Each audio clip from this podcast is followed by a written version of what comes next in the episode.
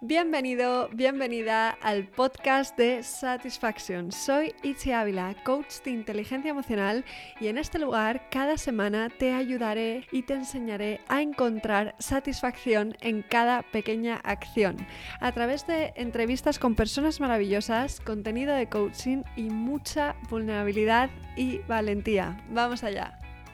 Hoy tengo el placer de presentarte a Román Reyes, actor y artista audiovisual, director de la productora Hypnos Films. Román se dedica a captar la luz de cada historia para encontrar la luz en sí mismo y en su propia historia. Su sensibilidad se refleja en la pantalla y su mirada no deja indiferente a nadie. Hace un año empezó a hacer activismo por necesidad, creando una campaña en change.org, Stop Suicidios, para pedir al Ministerio de Sanidad medidas de prevención urgentes para evitar suicidios evitables como el de su madre. Su misión es personal y ha conseguido reunirse con Salvador Illa, ministro de Sanidad, pero aún queda mucho por hacer. Conocí a Román en el mismo curso de interpretación que a Claudia Traisac y su historia, años más tarde, me impactó y me conmovió. Creo que es un artista que tiene mucho que aportar a muchos niveles y su misión es esencial. ¿Le acompañamos? Bienvenido Román y muchas gracias por estar aquí.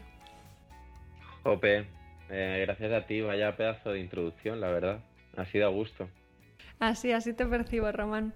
Pues nada, vamos a arrancar. Yo siempre empiezo los podcasts echando para atrás en el tiempo y lo que te voy a preguntar primero es dónde estaba Román un día como hoy, hace 10 años, y qué has aprendido desde entonces. Wow, pues hace 10 años estaría con mis primeros cursos de interpretación. Bueno, ya llevaría dos años en este mundillo y, y me acuerdo que por esa época, a hace 10 años sería... Mm, eh, me acuerdo que estaba en una época un poco de peleándome conmigo mismo a nivel artista, ¿no? Porque era cuando me estaba formando ahí a full, eh, siempre tenía mucha autoexigencia y me metía en cursos donde, vamos, intentaba meterme con gente que fuera mejor que yo. Entonces, sobre todo me viene, eh, pues eso, eh, la formación artística, obviamente mi madre, ¿no? Eh, y bueno, había cosas que, claro, que ahora con todo lo que ha pasado, pues añoro, mi abuela también.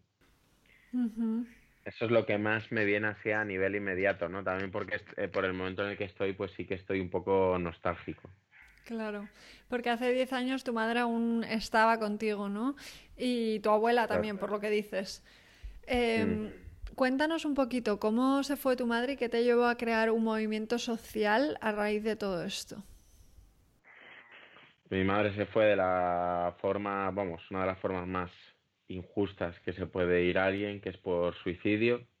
Eh, ella llevaba bastantes años ya con depresión y, de hecho tuvo varios intentos anteriores y, aunque yo sabía del peligro, todavía no, no acabo de encajar la, la, realidad, ¿no? Que es que mi madre, bueno, pues se suicidó hace un año, poco más de un año.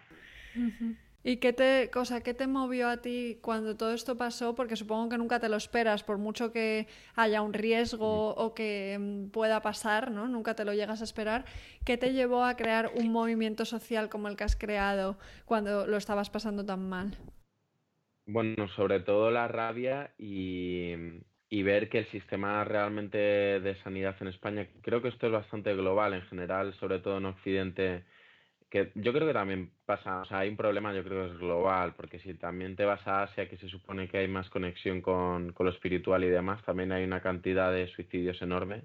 De hecho, hace poco leí la cifra de Japón, que creo que habían aumentado como un 50% los suicidios, o sea, una absoluta barbaridad con todo el tema del COVID.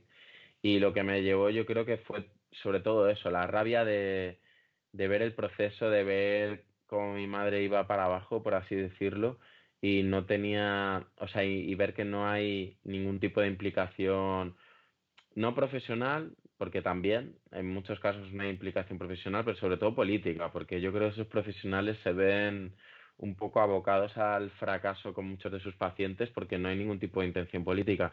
Entonces, ver que hay clases eh, de que la vida de mi madre vale menos que a lo mejor otras mujeres, eh, que no hay ningún tipo de mención en la sanidad pública respecto a este tema y ver que realmente pues la muerte de mi madre yo creo fehacientemente que podría haber sido evitada si a mi madre ya desde hace años se le ha tratado de otra manera, si tiene ingresos de más de un mes, porque aquí en España es sangrante, pero la sanidad pública no se ingresa mucho más allá del mes. De hecho, la última psiquiatra me lo confesó eh, en Petit Comité, que ya le estaban echando la bronca porque el último ingreso ya estaba sobrepasando el mes.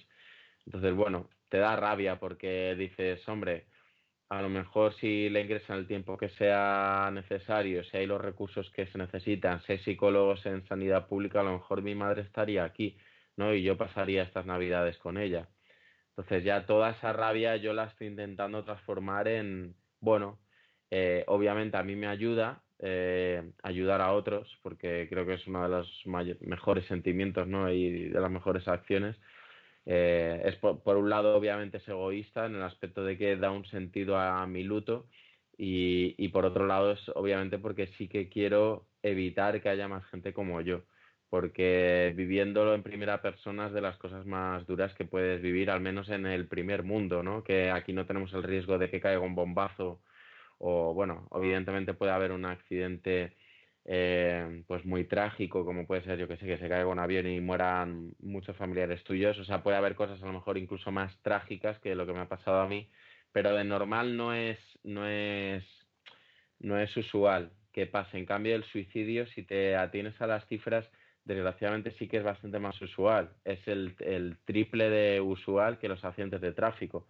Lo que pasa es que hay tanto estigma y tanto tabú, que esa es otra de las razones por la que inicié todo esto, que nos queremos que es algo muy marginal y desgraciadamente no. Entonces hay un punto de, joder, desde mi experiencia, ya que yo no tengo vuelta atrás y que es algo que ya es un trabajo conmigo, que tengo diario y una lucha conmigo de, de todavía no asimilar la realidad, de perdonar a mi madre y perdonarme a mí también, porque siempre piensas que lo puedes hacer mejor, pues más allá de todo eso de mi trabajo personal, creo que, que me veo un poco obligado, ¿no? También a, abrir los ojos, a, hablar de las cifras que ya antes hablaba y no tenía ningún tipo de altavoz y aunque ahora pues todavía no soy nadie conocido, por una serie de circunstancias mi, el tema del suicidio de mi madre se hizo conocido porque yo hice como un vómito en Twitter en un hilo que se hizo súper, bueno, súper viral para el alcance que tengo yo, porque como siempre digo, yo no soy Justin Bieber.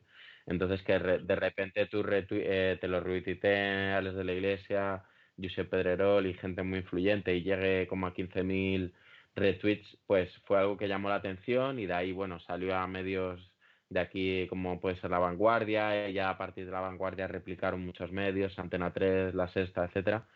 Eh, pues lo que digo, como se dieron una serie de circunstancias, yo me vi y me veo la obligación de tirar un poco del carro y decir, mira, si, si después de ese hilo de tweets se ha hecho un poco conocido que es una casualidad muy grande, porque ya de por sí el suicidio siempre se tapa, pues me veo con la obligación de tirar y de gritar por la gente que todavía puede evitar la muerte de un familiar o incluso su propia muerte, porque hay mucha gente que está en riesgo.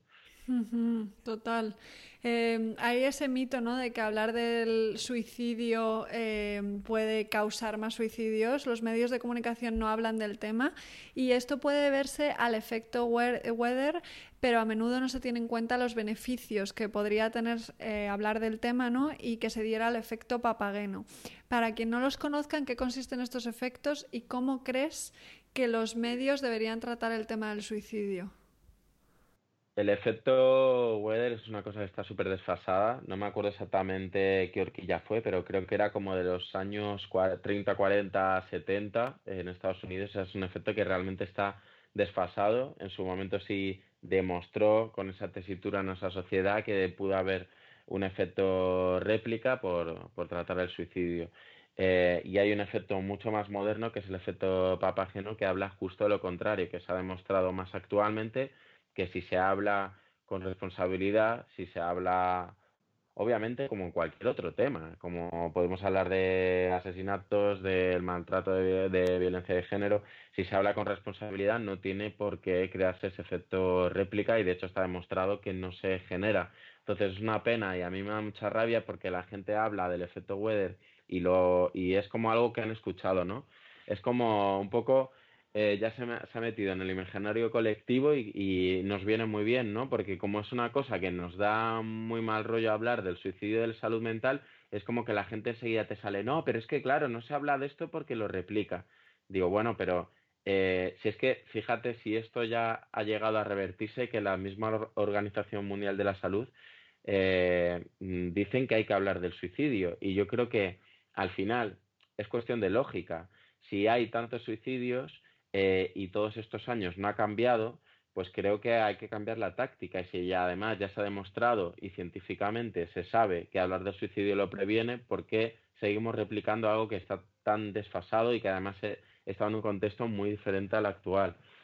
Eh, entonces yo creo que, y animo a todo el mundo que se informe antes de hablar, porque a veces también es, es muy duro, habiéndolo pasado, que te intenten poner piedras en, las ruedas, por así decirlo, cuando estás intentando concienciar a la gente y te, y te salten rápidamente con el comodín de no, no, no, es que no hay que hablar de esto. Eh, bueno, es que hay que darnos cuenta que ha pasado con otras problemáticas que tenían estigma, como decía la violencia doméstica de género, que bueno, eso es un, un, tema que ahí se pelean, pero bueno, da igual, en general la violencia dentro del hogar eh, o, a las mujeres en general, que antes no se hablaba. Y, fíjate, lo que desde luego hay un avance, por lo menos en conciencia social, no tanto a lo mejor en las cifras, porque no se sabe cómo atajarlo, pero la conciencia social desde luego ha cambiado y nadie se le ocurre decir, no hables de esto, que, que, lo puede generar más. Entonces es, es absurdo, en realidad, como digo, es una cuestión de lógica. O sea, hay que hablar de los problemas. Si queremos ser una sociedad adulta, necesitamos ver los problemas que están pasando y si tenemos el triple de muertes, o sea, eh, es que para que nos demos una cuenta de la magnitud del problema del suicidio es que multiplica por 80 los feminicidios y por 3 los accidentes de tráfico. Entonces, joder, eh, de verdad, como siempre digo y que a veces me cabreo, no pongamos piedras a, esto y, informémonos del efecto papageno y, y de lo que dice la Organización Mundial de la Salud y hablemos del suicidio y de la salud mental que hace falta. Y esto empieza por cosas tan sencillas como a lo mejor si tienes que ir tú al psicólogo, ve más allá de que te puedan juzgar, porque nosotros a lo mejor que vivimos en una ciudad grande, a lo mejor es diferente, no, no hay tanta resistencia a lo mejor a la palabra psicología o psicólogo, pero yo sé de mucha gente que de otros entornos que todavía incluso sus padres les miran mal, en plan, no, pero ¿qué te va a hacer falta ir al psicólogo? Es como, Buah, que no se enteren los vecinos que vas al psicólogo, pero nos rompemos una pierna y sí vamos al médico, pero nos rompemos la mente, por así decirlo, por, por hacer el paralelismo y, y, no, no vayas al psicólogo, pues es que es lo mismo. No es un milagro que hay gente que dice, no, claro, no me sirve, o sea, pues prueba con otro tipo de psicología o prueba con otro profesional, pero es que es lo más básico y por lo que habría que empezar en cualquier problema, que muchas veces, pues bueno, hay gente que tiene mucha inteligencia emocional y es capaz más o menos de poderlo llevar, pero nunca va a venir de más tener un guía externo, alguien totalmente objetivo, porque es, totalmente externo a, tus problemas y a tu tesitura, que te dé una serie de reglas y de pautas y que te pueda ayudar. Y no solo eso, sino lo que decía, que en Asia nos llevan un poco más de ventaja, pues meditación. Yo ahora estoy descubriendo muchas cosas que en la vida, o sea, yo por ejemplo yoga tampoco había hecho nunca y me he dado cuenta que es, que es la leche. Eh, siempre he sido muy deportista, pero ahora me, ahora me he dado cuenta de, por ejemplo, yo ahora no estoy tomando ansiolíticos porque he conseguido controlar mi ansiedad y ataques muy fuertes que yo a veces lo pienso, digo, pues la, mucha gente pensará que estoy tarado, pero yo con ataques muy, muy fuertes que he tenido, he hecho hip, que es correr a todo lo que das, eh, vamos, eh, eh, es ir a, cansar el cuerpo a, a, la máxima intensidad y a mí me ha ayudado mucho. Y entonces yo realmente, yo personalmente prefiero hacer eso a tomarme una pastilla también porque tengo mucha reticencia. No, no reniego de la psiquiatría y de las pastillas, porque creo que cuando estás muy disparado, por así decirlo, son necesarias, pero desde luego creo que si puedes evitarlas, seguramente sea mejor, y al menos mi psiquiatra es lo que me dijo. Y yo he conseguido a través del deporte poder evitar tomarme esas pastillas. A mí me parece de un valor que, joder, tengo que compartir esto. Eh, ayer mismo, porque me llegan muchos mensajes en mis redes sociales a través del activismo que estoy haciendo, me preguntaba una chica, en plan, joder, nada me sirve, tal, ¿qué puedo hacer? Y yo, mira, lo primero, vete a profesionales porque yo no soy profesional. Pero lo segundo, a mí, yo te puedo hablar de lo que me sirve a mí. Y a mí el deporte me ayuda muchísimo. Y ella me dijo, ah, bueno, pues estoy haciendo deporte de alta intensidad, sobre todo para, para el tema de ansiedad, porque si es de menos intensidad, no sé. A mí personalmente me funciona ir a muerte, que es cuando realmente consigo bajar el volumen, por así decirlo. Y bueno, que es que al final está demostrado científicamente, igual que digo de que hablar del suicidio es necesario, si está demostrado científicamente que generas endorfinas y tal, joder, pues hay que tener un poco de voluntad. Sé que cuando estás súper deprimido es difícil, a mí me pasa también, hay días que los tengo muy duros y me cuesta muchísimo salir de la cama. No me quiero imaginar un caso como el de mi madre, ¿no? Que ya, que ya están cronificadas y son muy difíciles. Pero bueno, tenemos esas herramientas, creo que hay que ir concienciando y que la gente esté más sana mentalmente. Y, cuando yo he intentado atrás de la campaña llegar al, al gobierno es porque creo que realmente nos interesa a todos y que una sociedad sana mentalmente es una sociedad que seguramente vaya a generar más riqueza, que ya de una parte egoísta como políticos deberían hacer esos cambios. Y bueno, eh, hablo muchísimo, ¿eh? pero bueno, en colación, eh, después de la reunión conservadorilla, yo me di cuenta que, que la clase política, al menos la sensación que tuve yo, no va a hacer cambios hasta que no haya una presión social. Por eso creo que es tan importante, pues por ejemplo, que hagas este programa, no porque sea yo, sino en general hablar de salud mental y presionar y empezar desde el micro hacia el macro, ¿no? De como exigiendo que, por ejemplo, la salud mental no sea un lujo, porque ir a un psicólogo ahora mismo es un lujo absoluto. Eh, muy poca gente se puede permitir tener sesiones de 50, 60, 70 euros. Entonces, bueno, ahí el Estado tiene que entrar un poco como... Hay, hay muchas cosas que yo me considero muy poco estatista, pero desde luego con la salud nadie tiene duda que es positivo que el Estado provea ¿no? y, que, y que cree una igualdad en cuanto a oportunidades de entrar a la salud. Pues en cuanto a salud mental, nos tenemos que dar cuenta que es algo totalmente elitista y no, y no me parece de recibo, ¿no? Que al final sea quien tiene dinero el que pueda ir a, pues a ese guía, ¿no? Y eh, a ese profesional que es el, el psicólogo, porque hay psicología en salud pública, pero es totalmente deficiente, o sea, te dan citas de uno o dos meses. Entonces hay casos que le puede servir, pero casos agudos como era el de mi madre, o incluso casos, no hace falta irse tanto a agudizado como el de mi madre, sino casos mucho anteriores, pues no, no pueden tratarse con, con calidad y no pueden, no pueden encontrar una solución. Entonces es muy triste. Creo que también es nuestra responsabilidad como sociedad de exigir al gobierno que, que cubra estas cosas. Y como digo, igual que muchas cosas que soy cero estatista y creo que, que puede entrar en debate si, si interesa que haya más o menos Estado en esto, para mí creo que es que a nadie le cabe duda. Igual que es que pensemos que corre el peligro de una vida. Es tan importante como el que le tienen que operar a corazón abierto. Y para mí ha sido muy duro encontrarme con mi madre, sobre todo 2018, que vivía con ella y estuve mano a mano con ella en la lucha, porque en 2019 estaba un poco monitorizando, porque ella se fue a vivir a Almería y yo, bueno, con la esperanza de que le fuera mejor, yo al final me centré en el trabajo porque es muy duro al final tener, tener una persona de la que sientes un poco que depende también de ti y la tuve que monitorizar, por así decirlo, con familiares a distancia y encontrarte todo el rato el muro de que la intentas ingresar y no te la ingresan, que cuando consigues ingresarla no pasa del mes, que no hay citas de psicología continuadas, que muchas veces no ves ni, o sea, y esto hay que decirlo, los profesionales están totalmente, se acaban convirtiendo en funcionarios en el mal aspecto de la palabra, y lo digo con todas las de la ley porque mi madre era funcionaria, o sea, y no pueden ser, no puede ser un, o sea, la, la sanidad y ser médico, desde mi punto de vista, no puede ser como nuestra profesión, salvando las distancias, o como por ejemplo ser actor o ser director, como en mi caso, es porque yo la puedo cagar hablando claro en un rodaje, pero no va a morir nadie en base a eso. Pero, por ejemplo, ha habido fallos en los últimos psiquiatras que han tratado a mi madre y, y bueno, y mi madre se ha muerto. Entonces, ellos tienen que ser conscientes que están en su mano vidas. Como siempre digo, no les culpabilizo 100% porque obviamente si no te dan las herramientas si te exigen sacar a una persona que obviamente no está bien porque ha pasado mes y pico, porque es caro tener una persona ingresada y porque hay que liberar eh, camas, obviamente no es toda su responsabilidad ni su culpa, pero claro que tienen parte de responsabilidad y, tienen que estar motivados y, creo que tendrían que ser ellos los primeros que deberían exigir que haya estos medios.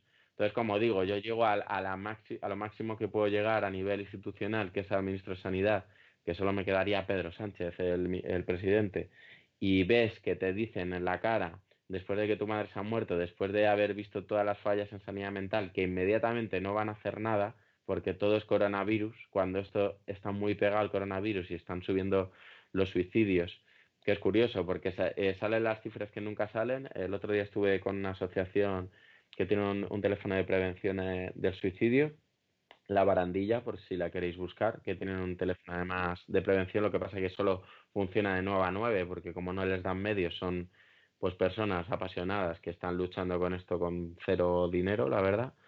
Y, dijeron, eh, José Manuel Dolader, que es el presidente, dijo que, estaba muy enfadado porque las cifras siempre tardan mínimo un año en salir del suicidio y que se han dado mucha prisa este año para eh, mostrar que hasta mayo se había reducido un poco, cosa que es absurda, porque se sabe que con todo el confinamiento y con todo el tema del coronavirus están subiendo los suicidios. Entonces, al final, es muy triste que estén utilizando esto y las vidas de las personas de una forma política para ellos cubrirse las espaldas cuando no es cuestión de cifras, es cuestión de vidas. Que yo estoy seguro que aparte han subido y ya veremos las cifras, pero no es algo que me alegre, al revés. Si el problema es que, sean las cifras que sean, siguen, siempre van a ser, mm, ahora mismo mm, triplican los accidentes de tráfico y aunque lo dupliquen, eh, tenemos que darnos cuenta y nos tiene que hacer, nos tiene que explosionar la cabeza de que es un problema de primer orden y, y se necesita con urgencia no solo que nosotros despertemos y nos demos cuenta de, joe, es que es verdad, es que es más fácil que me toque que mi madre o mi padre o, mi tío o mi hijo se suicide, es más fácil que tenga un accidente de tráfico. En cambio, si hay un accidente de tráfico, como que es un shock, pero la asimilamos, no nos parece una cosa marginal. Pero si escuchamos que alguien se ha suicidado, es como que no sabemos primero ni cómo reaccionar y por otro lado, es como, qué mala suerte ha tenido. Sí, mala suerte, pero es que es más probable que te toque a que un accidente de tráfico. Entonces, joder, ya por de una forma egoísta, movamos el culo y exijamos lo que merecemos. Total.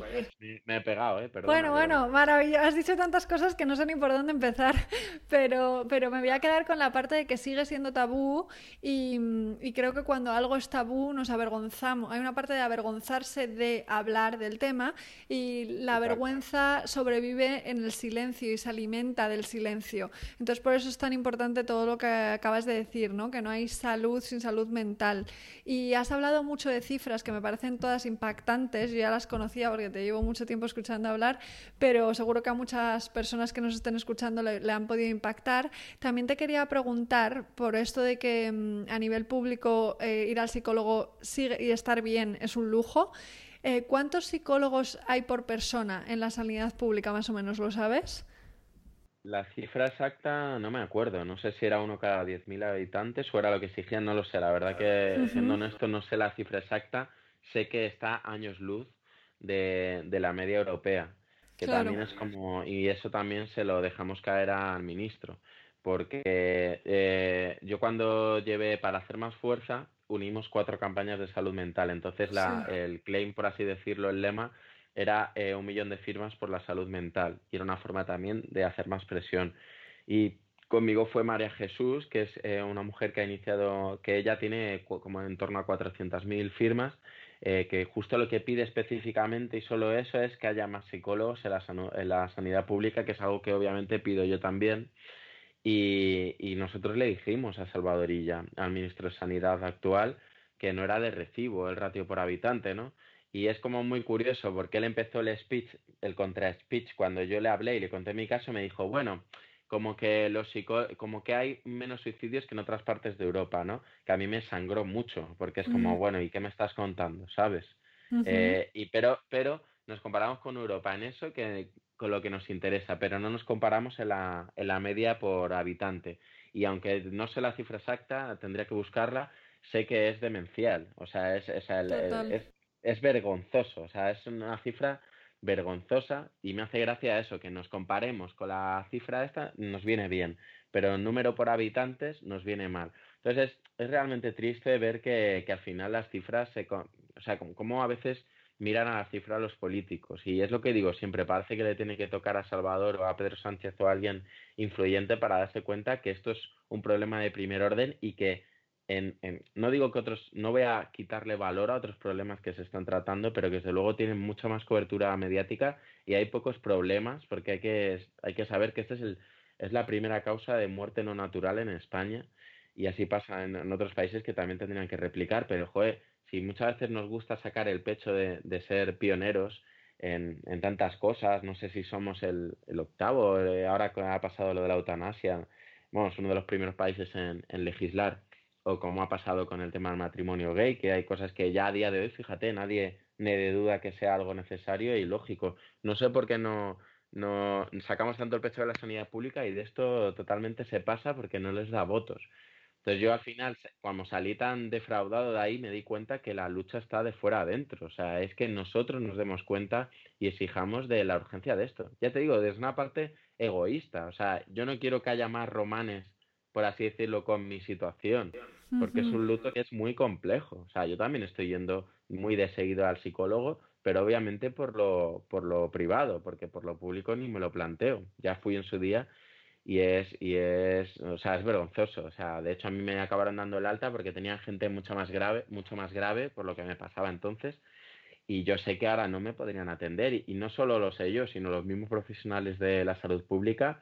Yo de ataques de ansiedad que acabo en el hospital en este proceso duro y demás que todavía continúo, a mí me lo dijo una, y siempre pongo el ejemplo, una, una de las mujeres que trabaja en salud pública que me estaba derivando hacia la psiquiatra porque esta es otra. Solo miramos las cosas desde una eh, vía psiquiátrica y de pastillas. O sea, tú tienes un ataque de ansiedad y a lo mejor lo que necesitas no solo que te den una pastilla como herramienta, sino que tengas una psicóloga o un psicólogo. Incluso fíjate lo que voy a decir, que, que muchas veces los psiquiatras mantienen una distancia como de si mantengo la distancia soy profesional. Pero es que a lo mejor tú tienes un ataque de ansiedad porque tu madre se ha suicidado y a lo mejor necesitas un, una persona que sientas humana, no como yo muchas veces he sentido que son, que son robots y que te dé un abrazo. Eso solo para empezar, según te reciban en el hospital.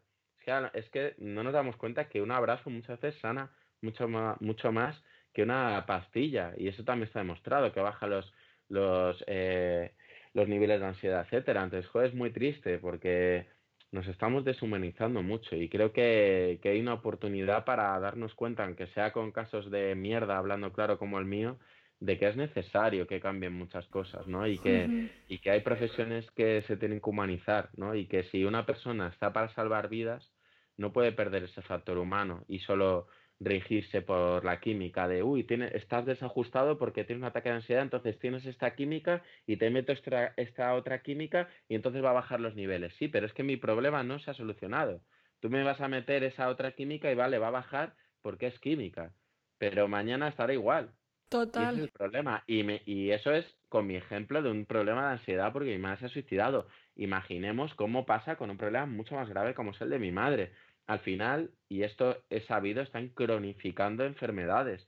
Es como si tú vas con, con, la pierna rota, que siempre pongo el ejemplo porque es como muy entendible para la gente, muy tangible, y te dejan el hueso, te ponen cuatro tiritas y te dejan el hueso ahí. Al día siguiente vas a seguir yendo porque te duele. Y te mandarán, en vez de ibuprofeno, te mandarán nolotil, que es lo que hacen con la sanidad eh, mental y, y, luego te cambian otra medicación y luego otra y luego te doblan la medicación. Pero si no estamos yendo al hueso, es que a lo mejor hay que operar. Y eso Total. es lo que hacemos con la sanidad mental. Es horrible. En realidad es lo que intento que a la gente le entre a la cabeza para que se junte, porque no es mi lucha. Yo, como siempre digo, yo ya he perdido.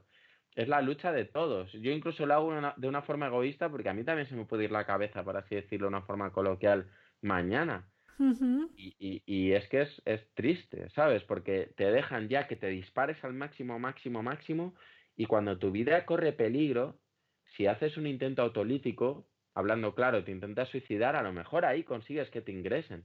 Y luego ya no hablemos que ya de por sí los ingresos obviamente tampoco tienen la calidad y tal, pero que eso ya es otro tema, pero que incluso si necesitas que te ingresen, es que no te van a ingresar el tiempo que necesitan, no vas a tener un profesional viendo tu caso específico, te van a atiborrar a pastillas.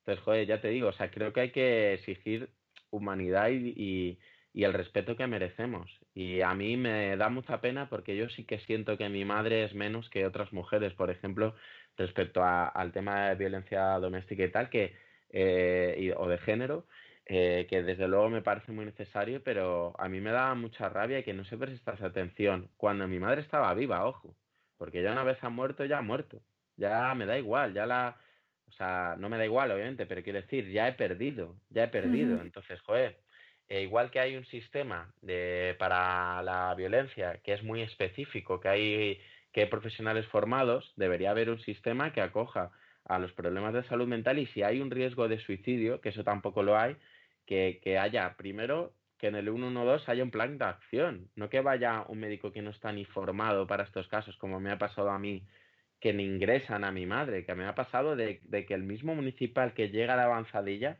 tenga que decirle a, un caso que me pasó aquí además en esta casa, que, fue el mismo municipal que tuvo que presionar a la médico de urgencias porque la médico de urgencias le daba in situ el alta.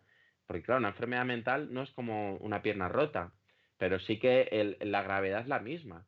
Entonces, es una pena que tenga que presionar un municipal para que vayan a valorar a mi madre en el hospital y que luego incluso con esas no consiga que ingresaran a mi madre, que eso me pasó aquí, además varias veces. Entonces es una pena, porque están, de alguna forma, y nos tenemos que dar cuenta, están empujando a que la gente se suicide, suena muy fuerte. Pero mientras no haya medios ni intención política, de alguna forma son corresponsables de esto. Total. Y yo, de hecho, de, hecho, yo he tenido que pensarme mucho, muy mucho, y seguramente si no lo he hecho es porque muy probablemente, aunque la gente me ve como muy fuerte y demás, no creo que yo aguantase el proceso jurídico. Pero yo desde luego sé que hay, a todas luces es un acto negligente todo lo que han cometido con mi madre. Entonces por eso estoy un poco abogada a hacer la lucha social, ¿no? Pero pero por los demás, obviamente a mí me ayuda, pero le digo, por los demás y por mí, por si mañana tengo un problema de salud mental. Que, joder, no, lo que siempre digo, no esperemos a que te pase a ti o que le pase a tu novia, a tu novia, a tu hijo, a tu madre para mm, exigir esto, porque de verdad es que es, es muy urgente y necesario. Total, qué necesario es todo lo que estás diciendo. Cuando hablabas de mm, los procesos terapéuticos que lógicamente tienen que ser humanos, ¿no? El vínculo es una de las cosas más importantes, el vínculo que se genera. Johan Harry, que es un autor inglés, habla mucho de esto, de cómo las pastillas pueden servir en un momento puntual determinado, pero no son la solución. Y la solución se basa mucho en esa conexión humana, ¿no? Entonces, cuando contabas el caso de, tu madre, de, los ingresos y demás, hay muchas personas que no piden ayuda antes de suicidarse, quizás por el tabú o por todo lo que hemos estado hablando, pero tu madre sí que lo hizo y en varias ocasiones. Eh, entonces es más frustrante todavía, ¿no? Eso es, lo más, eso es lo más triste porque mi madre tenía muchos momentos que obviamente no tenía conciencia de enfermedad, pero aquí mismo es que aquí mismo, a cuatro metros de donde estoy hablando, mi madre eh, tenía momentos de lucidez y me dijo, joder, tienes razón, Romy, necesito ayuda, por favor, quiero que me ingresen. Y, tú sabes lo que es con una persona que ves que se puede morir mañana, que yo iba, salía acojonado a rodar, que, que de hecho tuvo un intento después de un rodaje que tuve con, con pastillas, y que veas la luz porque digas, por fin, está teniendo un momento de clarividencia y se está dando cuenta de su propia enfermedad, que de por sí con las enfermedades mentales es una lucha porque no es fácil que se den cuenta que están mal. Porque mi madre tenía brotes paranoides, ya estaba muy agravada y tenía brotes paranoides. Y ella pensaba que le perseguían y tal, pero tú lo vives como real, que es lo triste, porque es que sufren mucho, sufren muchísimo. Y, y tú también como familiar, porque ves que no está bien. Sufres por tu familiar, ves que no está bien. Y encima, cuando pasa eso, la llevas al hospital y no tienes ayuda, es que te dan otra medicación y te vuelven a enviar a esa persona a casa.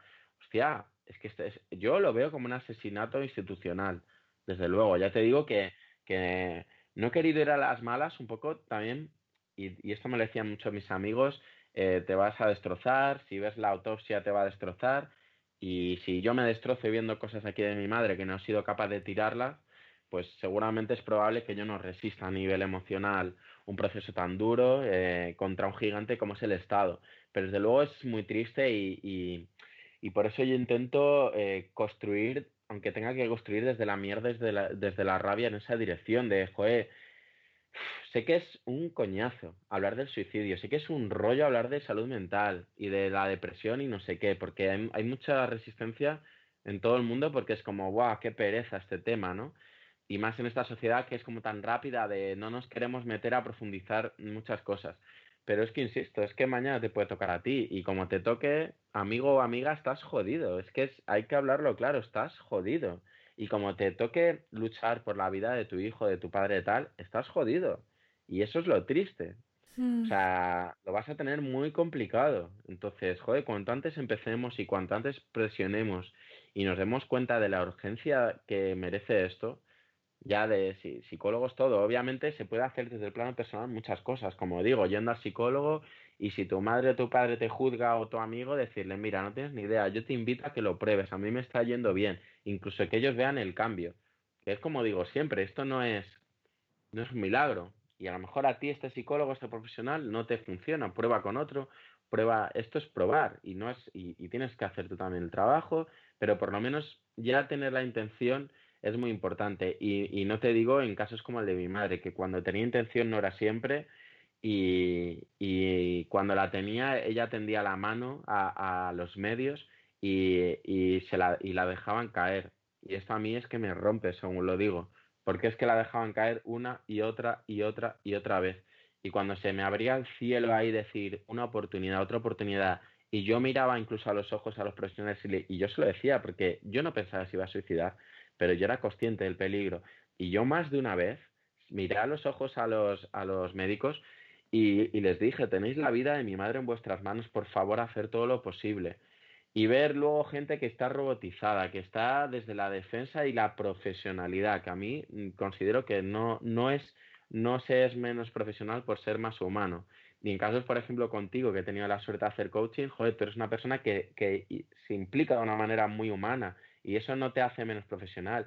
Que obviamente tendrás que hacer una mayor gestión emocional porque obviamente ves a una persona que está muy mal y tú tienes que ver cómo lo gestionas, ok.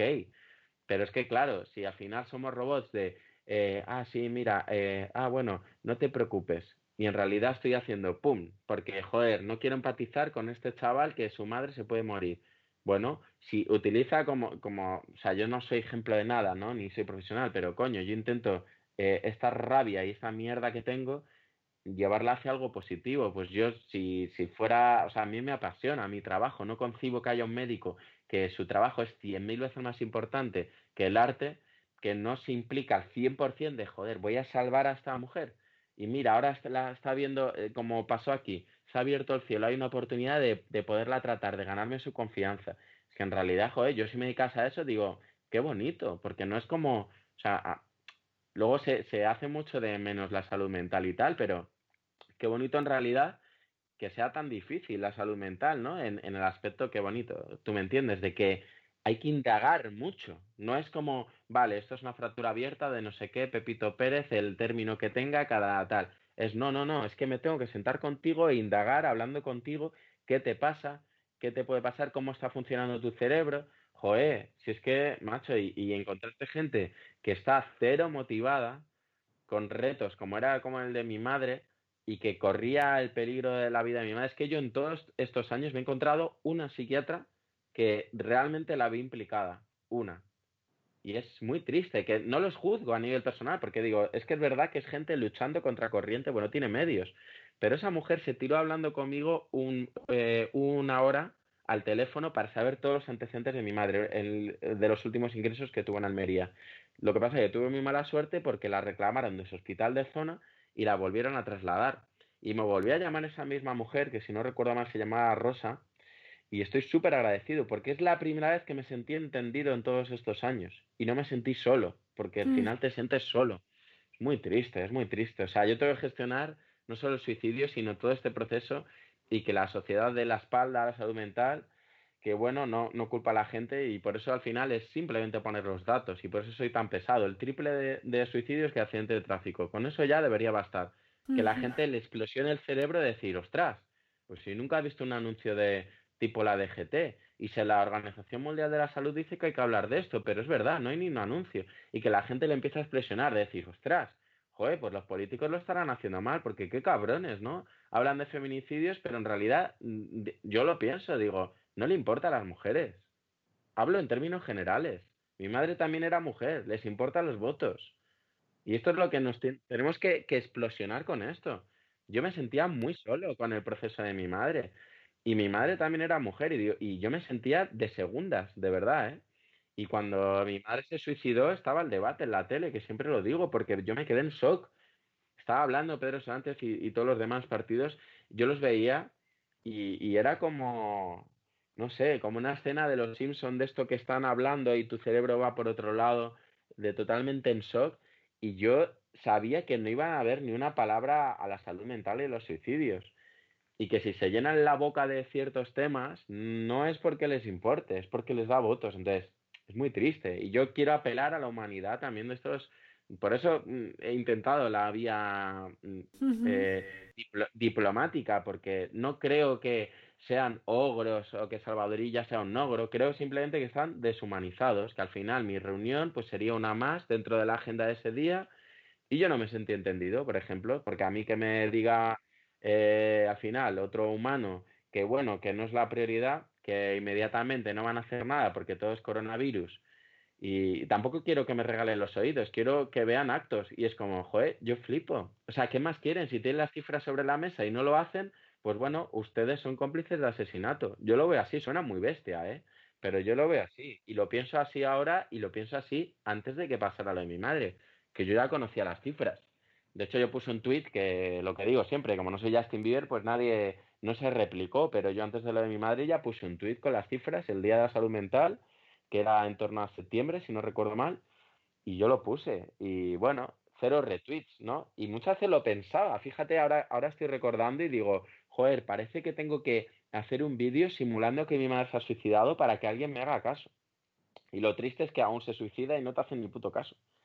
Entonces, es como, joder, ¿cuántas cosas hay que cambiar, no? O sea, y, con el tema de las cifras, es verdad que muchas veces cuando nos quedamos en el número, ¿no? Eh, se mueren 900 personas al día por no sé. Eh, no vemos más allá, no vemos que hay una persona detrás, una historia, una vida, eh, seres queridos, mm, todo lo que rodea eso, hasta que no conectas a nivel personal y a nivel humano, realmente no te involucras a nivel emocional. Y creo que eso es parte del problema, porque aunque pueda sonar impactante, ¿no? ¡Wow! hay muchísimos más suicidios que accidentes de tráfico al final nos quedamos un poco en la parte más racional, números, nos cuesta mucho conectar, ¿no? A nivel... Es muy superficial, ¿sabes por qué? Porque hay mucho desconocimiento respecto al suicidio. El otro día me envió un amigo una cosa sobre la eutanasia, de bueno, como que era un logro para mi lucha, entre comillas, que yo insisto, no es mi lucha o yo ya he perdido, es la lucha de todos y esto, insisto, mogollón, porque yo ya he perdido a mi madre. Em, pero sí hay yo creo que el, tema viene de ahí, ¿sabes? O sea, te quedas una cifra, pero bueno, la gente lo dice, bueno, es una decisión, que no, que el suicidio no es una decisión en sí, el suicidio es una medida desesperada porque no ves más, porque no ves más salida, pero no es una opción vital, por así decirlo, es una medida desesperada, es porque quieres dejar de sufrir, no porque quieres dejar de vivir. Por eso yo me peleo, porque la gente se confunde mucho.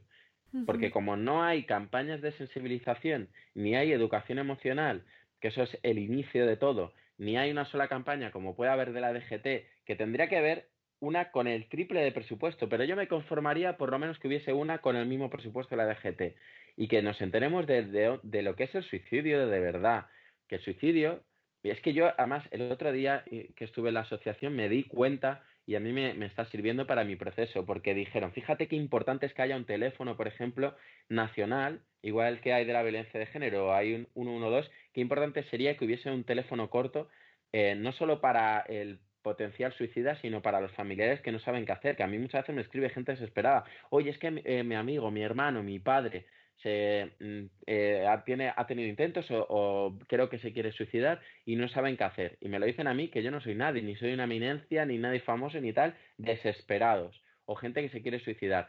Pues, eh, eh, como decía, qué importante es que haya un teléfono así y que tenga un apoyo estatal, no como esta asociación que los pobres hacen lo que pueden, que, que ellos además solo dejan que lo cojan psicólogos, las llamadas, gente formada eh, porque sé que hay otros teléfonos que tienen toda la intención del mundo, pero a veces no ayudan porque no son profesionales y esto obviamente es un, es un tema muy complejo evitar un suicidio, no es una cosa sencilla porque obviamente cuando ves todo oscuro tú estás RQR en eso y no ves más allá y es complicado sacarles de ahí. Y lo que decía, fíjate qué importante es que contaron el caso de, un teléfono de una persona que había llamado el mismo día que yo fui para una entrevista con Radio Nacional de España y comentaban este ejemplo de que había llamado eh, por esa mañana un chico que el día anterior lo intentó y, no, y no lo consiguió y, por la mañana se arrepintió. Y con esto digo que a mí me ayudó para mi proceso porque yo me di cuenta y yo estoy seguro que mi madre si ese día no lo consigue, ahora estaría muy arrepentida muy, muy arrepentida. Y muchas veces lo, lo pienso y digo, si mi madre viese los marrones que tengo ahora con la, con la herencia y tal, que bueno, que todo el mundo es como la herencia, qué suerte. Es que cuando tienes una herencia por una circunstancia traumática es un peso más. Obviamente es mejor heredar que no heredar, pero es un peso más, porque es no, es, es que es un golpe muy, muy bajo. Es un, es difícil recuperarse de esto.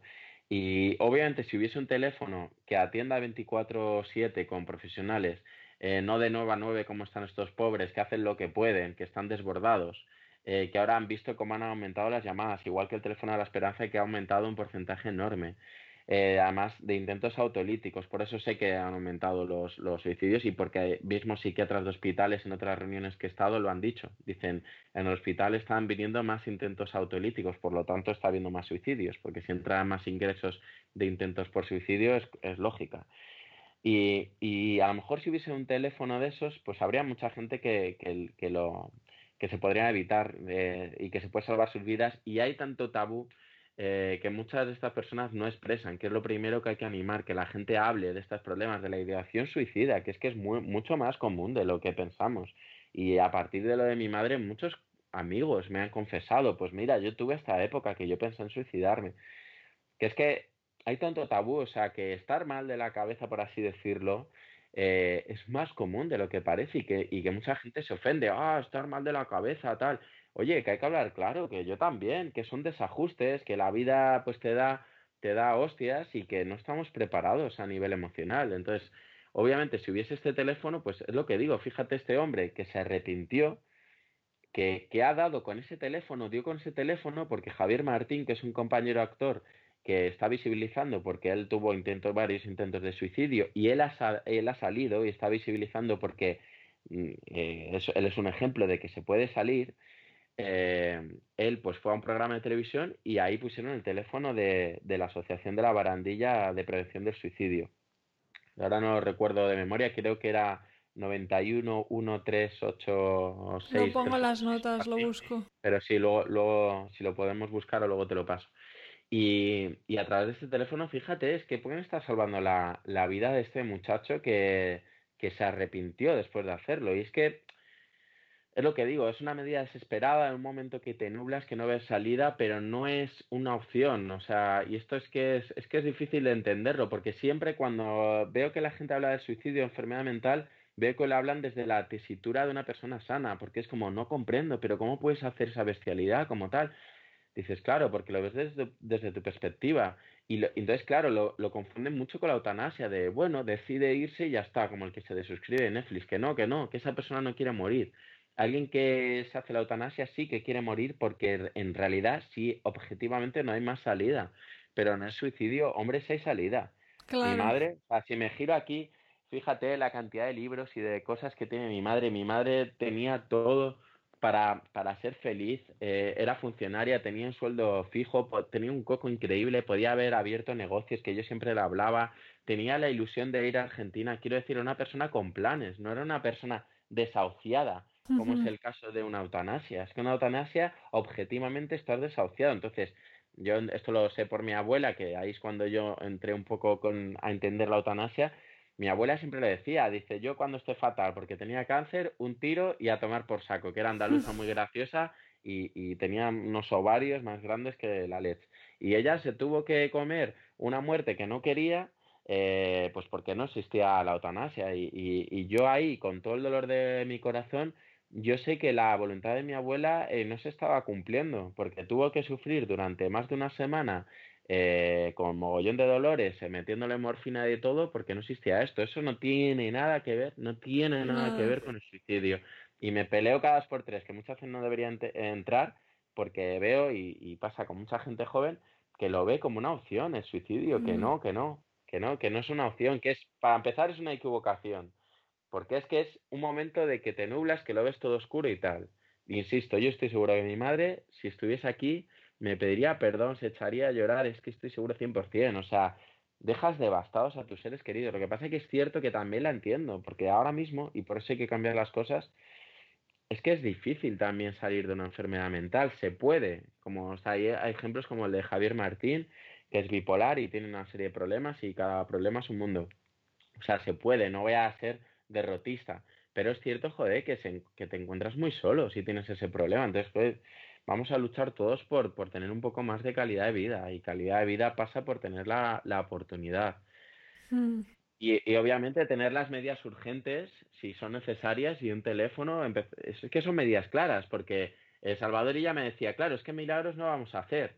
Eh, y yo le decía, empecemos por cosas concretas, campaña y más psicólogos. Esas son dos cosas, que el teléfono, ¿no? Campañas, más psicólogos y un teléfono. Sí, eso sería lo más urgente. Y luego, pues formación de los especialistas, como pasan urgencias del 112 que no están formados en, salud mental al nivel que se necesita. Desde luego que haya más dotación, que si una persona tiene que estar ingresada un año, pues un año. Es que estamos hablando de la vida de una persona. Total. Yo es que tengo otro compañero actor que su madre me, me contó en Petit Comité, yo no sabía, su madre había tenido problemas y por lo privado estuvo un año.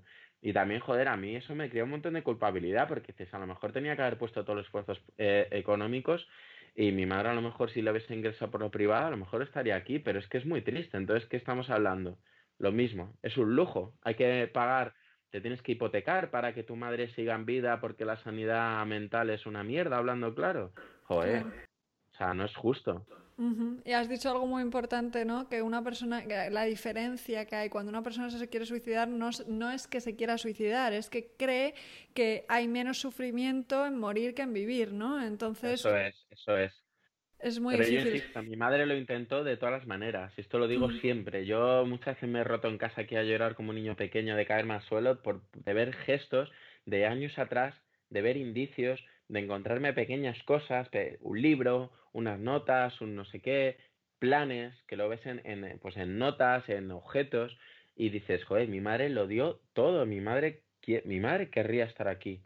Es que no tengo la menor duda, no tengo la menor duda. Lo que no quería es vivir con la vida de mierda que tenía, con miedos, sintiendo que la perseguían, porque eso no es vida. Y yo ahí, desde que yo tengo este, esta tristeza diaria, he podido entender a mi madre. Y yo paso por ese proceso y a veces lo paso de, no querer vivir, de perder la ilusión. Pero bueno, entiendo que es algo temporal y que obviamente no es como el caso de mi madre, que era algo ya agravado, cronificado y, y, a, un, y a un nivel muy alto, ¿no? Cuéntanos algún recuerdo especial que conserves de tu madre. Hombre, yo pienso en mi madre y lo primero que me viene es una persona con mucho carácter, muy inteligente y muy luchadora. Si algo me ha inculcado mi madre es que hay que luchar por los derechos, porque ella siempre lo decía, se pierden muy rápido, pero se consiguen muy lento, ¿no? Y es como, mm, eh, a mí siempre me decía, mira, Romy, hay, hay, mucha gente que ha luchado muchísimos años y que se ha dejado la vida por conseguir una serie de derechos y se van así. Entonces hay que luchar. Eh, por, por, los derechos. Y es una pena, fíjate, que sea presa de, de, algo que ella tenía esa convicción tan grande y que sea presa de algo que desde luego no tenemos el derecho es a, a, estar sanos mentalmente. Desde luego yo no, creo que es un derecho que no estaba para nada conquistado y mm. depende de todos que, que esto sea así. La recuerda así, una persona súper capaz. Qué bonito esto. Hay mucha gente que sigue teniendo el prejuicio, ¿no? De que si tienes depresión es una exageración o eh, quieres alargar la baja o lo que sea, ¿no? Entonces parte también el proceso igual que los intentos de suicidio, igual que los intentos de suicidio que se comete el error de es una llamada de atención. Bueno, a lo mejor es, a lo mejor es cierto, a lo mejor es una llamada de atención, a lo mejor es un grito de, de ayuda porque no consigo ayuda de ninguna de las maneras que a lo mejor no habría tantos intentos si, pues, si, insisto, por ejemplo, hay un teléfono con profesionales, si hay un entendimiento, si la gente no le dice, hombre, venga, alégrate, si entiende realmente lo que es la depresión, que es una enfermedad, es que hay que hablarlo claro. No es eh, estás triste porque tú lo eliges, no. Es que eres preso de una química, eres preso de, de pensamientos obsesivos y no es fácil. No, no se trata de victimización, es que hay casos muy graves y, el caso de mi madre es un claro ejemplo. Yo sí que era consciente del riesgo de mi madre, pero por ejemplo el resto de mi familia no eran conscientes. Y mira que había tenido intentos, pero y no les culpo, pero es que ellos no pensaban que iba a suceder, muchos de ellos no lo pensaban. eh, entonces, joder, porque es eso, de repente tuvo intentos y bueno, como no lo consigue ahí, pues bueno, pues ya tal, y al final, pues que tampoco les culpo, yo también lo tuve que hacer. En 2019 me centré en el trabajo porque yo también me estaba cayendo en una depresión de intentar sacar a mi madre y, verme solo y, e impotente. Y estuve un mogollón de tiempo sin ver a mi madre, que es algo que me cuesta mucho también para, para eh, llevar todo este tema de culpa. Estuve un montón de tiempo sin, porque me centré en el trabajo a niveles exageradísimos, porque yo intentaba tirar de mi madre y no puedes, porque no, es, no era mi madre, era una enfermedad. Entonces siempre pongo el ejemplo que me gusta mucho de compararlo con la peli de un monstruo viene a verme, pero en vez de con el cáncer, el monstruo es una enfermedad mental. Lo que pasa es que es cero, cero ayuda, ¿sabes? Digamos que es como esa peli, pero que ni siquiera está en el hospital, porque está temporadas y, la dejan ahí con el cáncer y es que es, es que el paralelismo es el mismo. Es que te diagnostican cáncer y te dan aspirinas, aspirinas y aspirinas. Y vuelves y más aspirinas. Y tú ves cómo esa persona va haciendo así. Y es súper triste porque la persona misma quiere que la ayuden.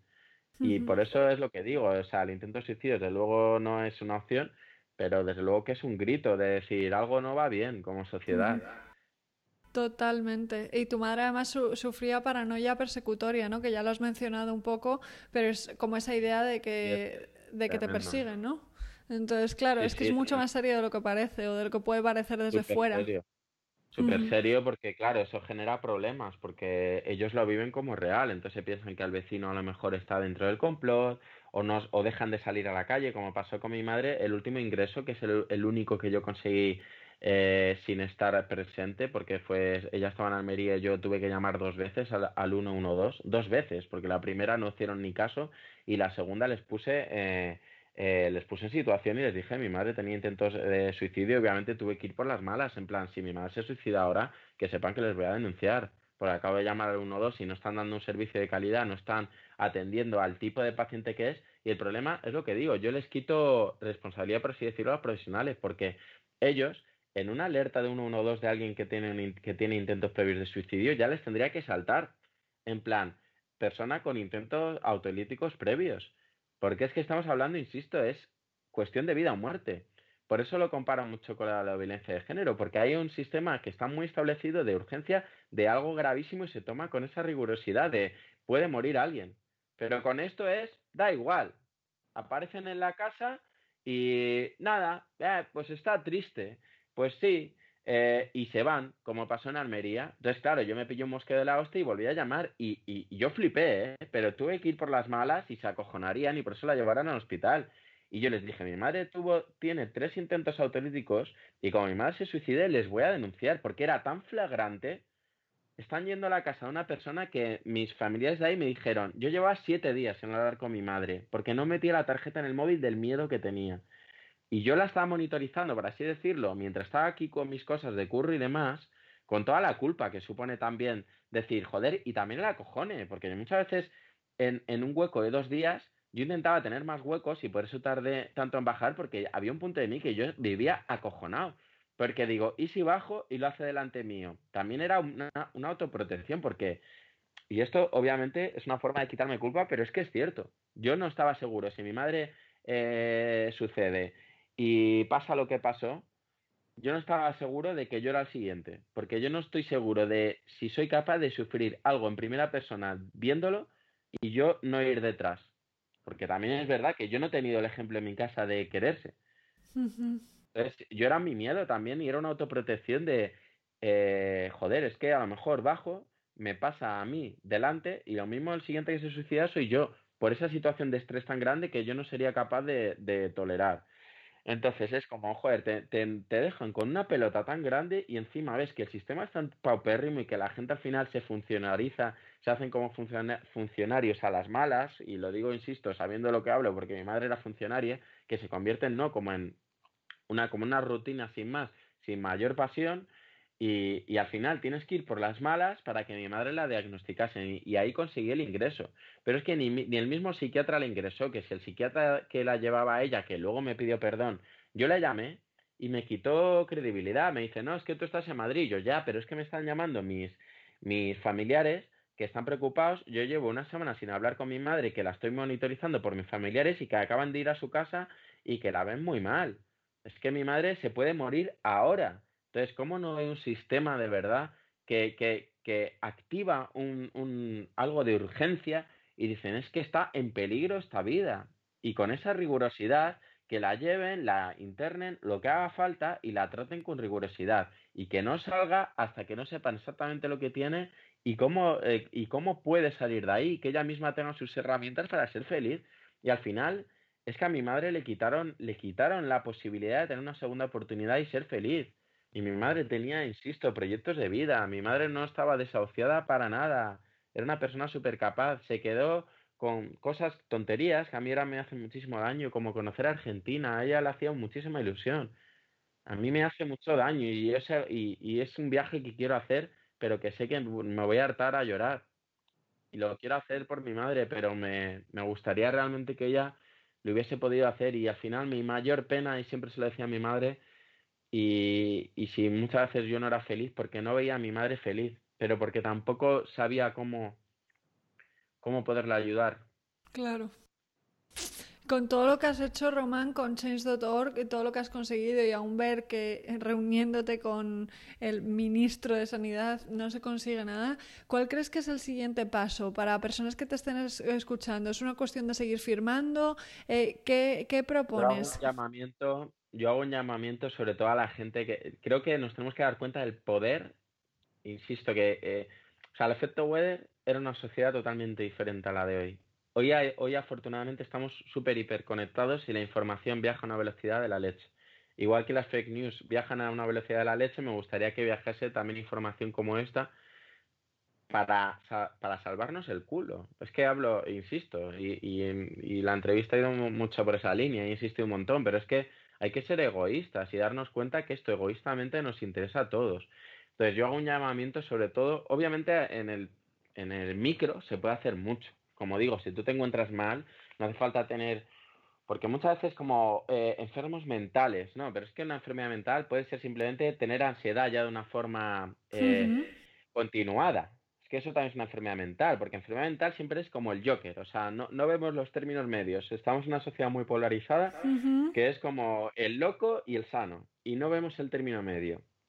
Y, no nos damos cuenta que, que, cuando dicen loco, que hay algunos mensajes que, Buah, es que loco, no sé qué, pues a lo mejor hay que quitarle valor a la palabra loco, porque todos también estamos un poco locos y todos nos desestabilizamos y darnos cuenta que no es una cosa que ya eh, eh, o sea, es inmutable, sino considerarnos como ese ser humano, una cosa mutable y que cambiamos todo el rato y a lo mejor asumirá, pues sí, ahora estoy un poco loco en el aspecto de reírte incluso de ti mismo, estoy un poco más inestable. Venga, y tomo cartas en el asunto, ¿no? Y, y, y, y, eso, en el micro, como digo, si la gente va a ver que tú mejoras haciendo esa serie de cosas, yendo al psicólogo, probando este tipo de terapia, probando el otro tipo de, de terapia, haciendo yoga, eh, pues ahora pruebo el Honopono, ahora pruebo el no sé qué, ah, y mira, y ahora he encontrado esto que me sirve esas pequeñas cosas, o, o coaching. No he encontrado este coach o con, con Easy, que no es para hacerte publicidad, pero yo que he estado contigo, es maravilloso el trabajo que haces.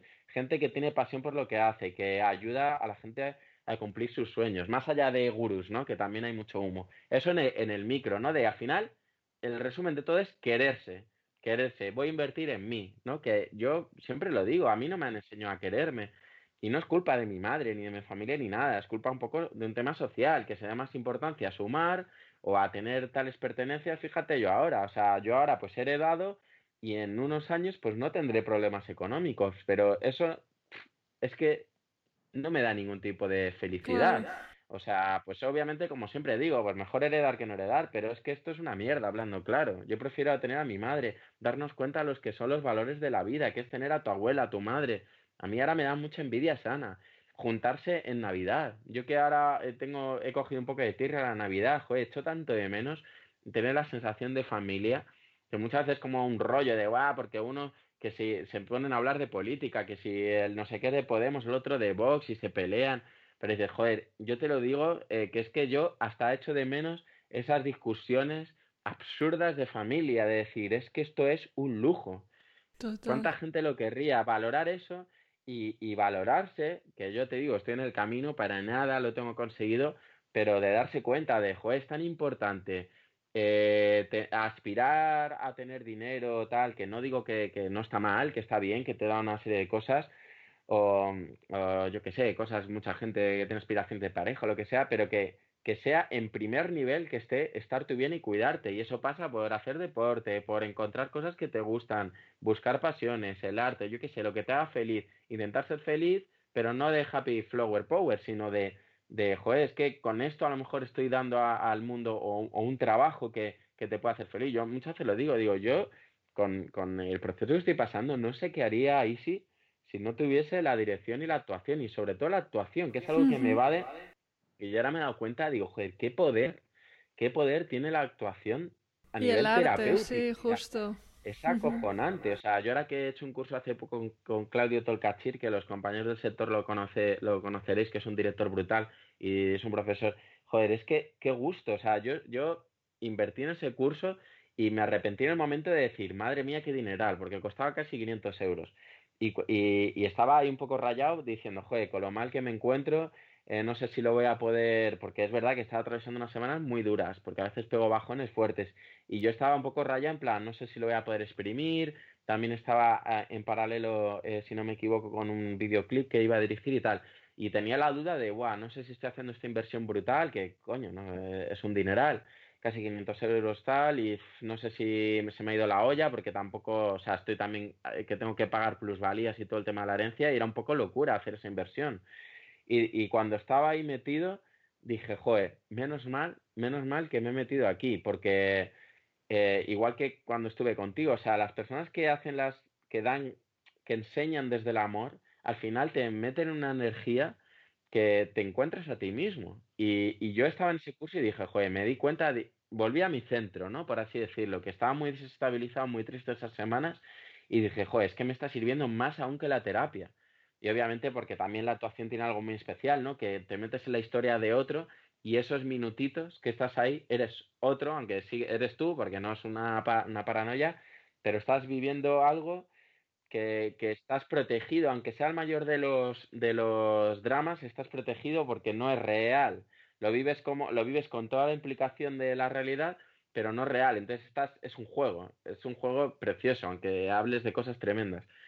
Y, bueno, entonces, por resumir, está el micro, que es eso de buscar tu, de quererte, y luego el macro de lo que digo, de que yo quiero hacer un llamamiento sobre todo a la gente, porque al final la influencia desde el micro, como digo, queriéndose a uno mismo, acudiendo al psicólogo, quitando estigmas, tirando tabús, informándose de lo que es el efecto papágeno, informándose de lo que es el suicidio, hablando abiertamente del suicidio, hablando abiertamente de que tienes ideaciones suicidas si las tienes, de que te encuentras mal. Lo primero es hablarlo.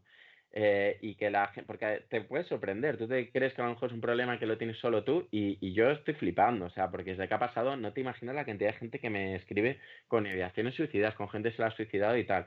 Entonces, abriendo eh, lo que es la salud mental, que tiremos los muros dándonos cuenta que es algo muy normal estar mal de vez en cuando, incluso la ideación suicida, desgraciadamente es algo que es muy normal y que hay que hablarlo y exteriorizarlo y es el primer paso para llevarlo a otro lado.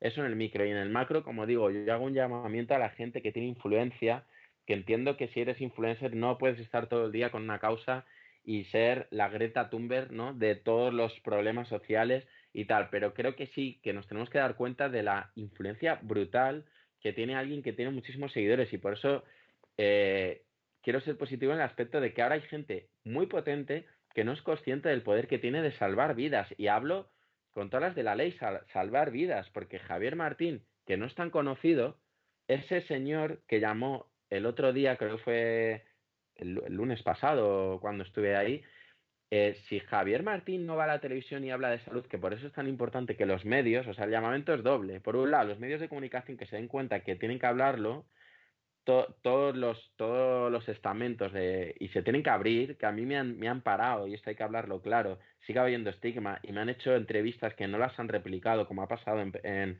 en telediarios, que yo he salido de la mañana y no lo han replicado en la tarde y en la noche, porque sigue habiendo mucho miedo, y este miedo es ignorancia y desconocimiento, lo siento mucho.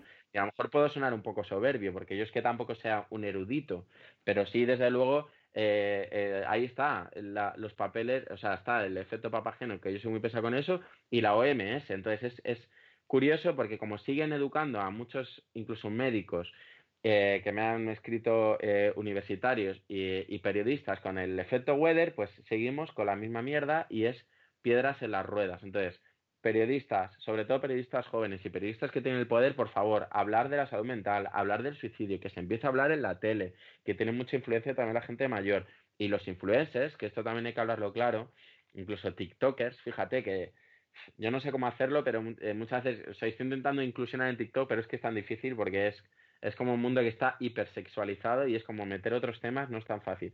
Pero yo muchas veces lo pienso y digo, joder, eh, hay, una, hay un tema de depresión tremendo y de, y de muchos casos de suicidio en, tema de los chavales.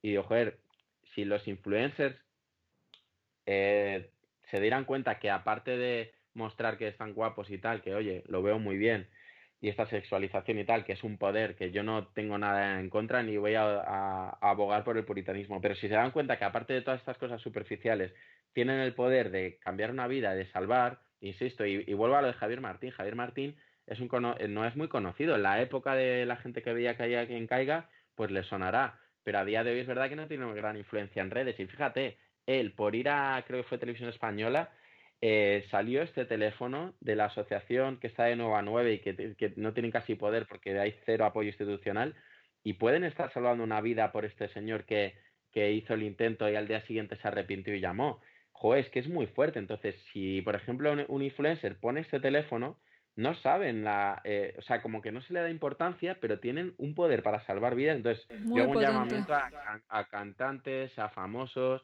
como digo siempre yo, yo no soy Justin Bieber, pero mira, ahí tenemos J Balvin. O sea, y esto yo creo que sí está empezando a haber una revolución, aunque es muy lenta. O sea, J Balvin ha hablado de que ha tenido depresión, eh, ¿cómo se llama? Eh, Residente, ¿no? El de Calle 13 también hay incluso un tema que habla de que, o sea, también han, tenido pensamientos suicidas. Si empezamos a normalizar y no a pensar que es un pensamiento de, guau, me pasa esto, no lo cuento, porque qué dirán? No sé qué. Si empezamos a darnos cuenta que es un problema que es muy normal, desgraciadamente, ahí es cuando empezaremos a bajar las cifras. Y esto pasa en todos los países. Todos los países que tienen un plan de prevención del suicidio ha bajado el, ha bajado las muertes como siempre se dice, o sea, a lo mejor es muy utópico querer que a lo mejor haya cero suicidios, suicidios, pero si se pueden evitar la mayoría de ellos y, hablar y hay que hablar claro de que la mayoría son evitables, ¿por qué no? ¿Sabes? Entonces, desde el micro, desde ti y en el macro, desde luego, yo hago un llamamiento, porque yo, como siempre digo de broma, no soy Justin Bieber, pero Justin Bieber, por ejemplo, si habla de esto, tiene muchísimo poder y no se da cuenta que a lo mejor mañana, es, en el momento de que ponga una story esas 24 horas, a lo mejor ha salvado, sin exagerar, miles de vidas. Miles, ¿eh? Porque si, si, Javier Martín, que no es, no es Úrsula Corberó o no es Esther Espósito, tiene impacto ya en una persona con un programa que al final tiene mucho menos audiencia que, que, Internet. Y esto quiero hablarlo claro, es que de verdad, influencers, de verdad, youtubers, tenéis que daros cuenta del poder que tenéis. A mí me ha escrito más gente con entrevistas de YouTube que cuando he salido en la tele. Que la gente como que eh, magnifica lo de la tele o mi reunión con Salvadorilla. Te digo yo que a lo mejor tú, el día de mañana, si te conviertes en influencer, esta entrevista tiene mucho más poder de salvar vidas que a lo mejor salir en la tele en el programa de máxima audiencia. Porque es que hay, vídeos de YouTube con millones y millones de reproducciones.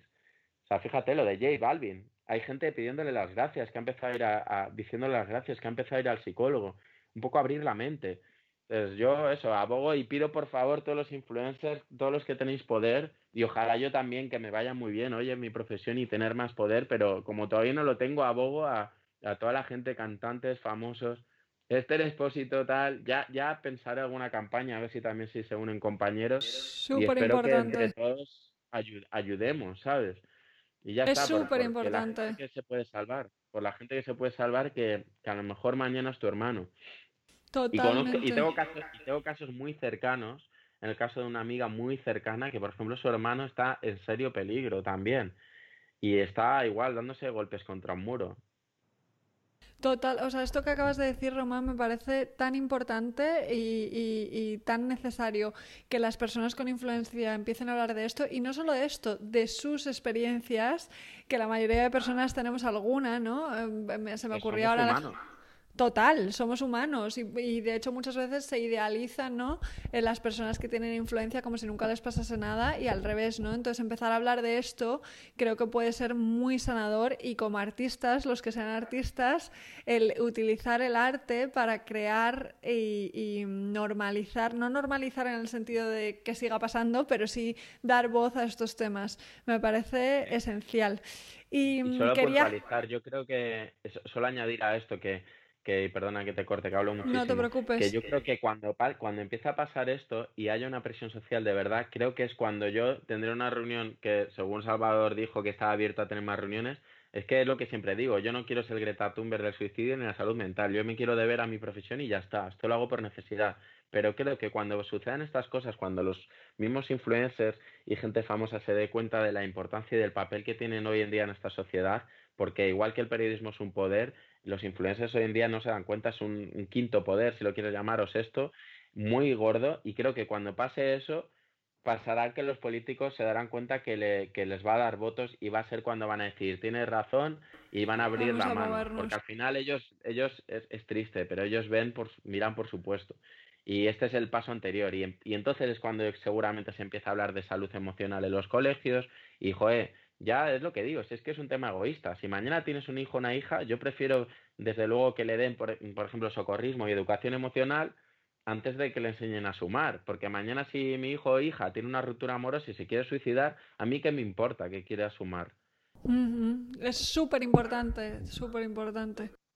Y yo creo que por eso, que la responsabilidad es, es, es previa como sociedad y cuando haya esa presión estoy seguro que los políticos van a ceder. Si es, igual que ha pasado con el feminismo y todo esto, es, tiene que ser un clamor.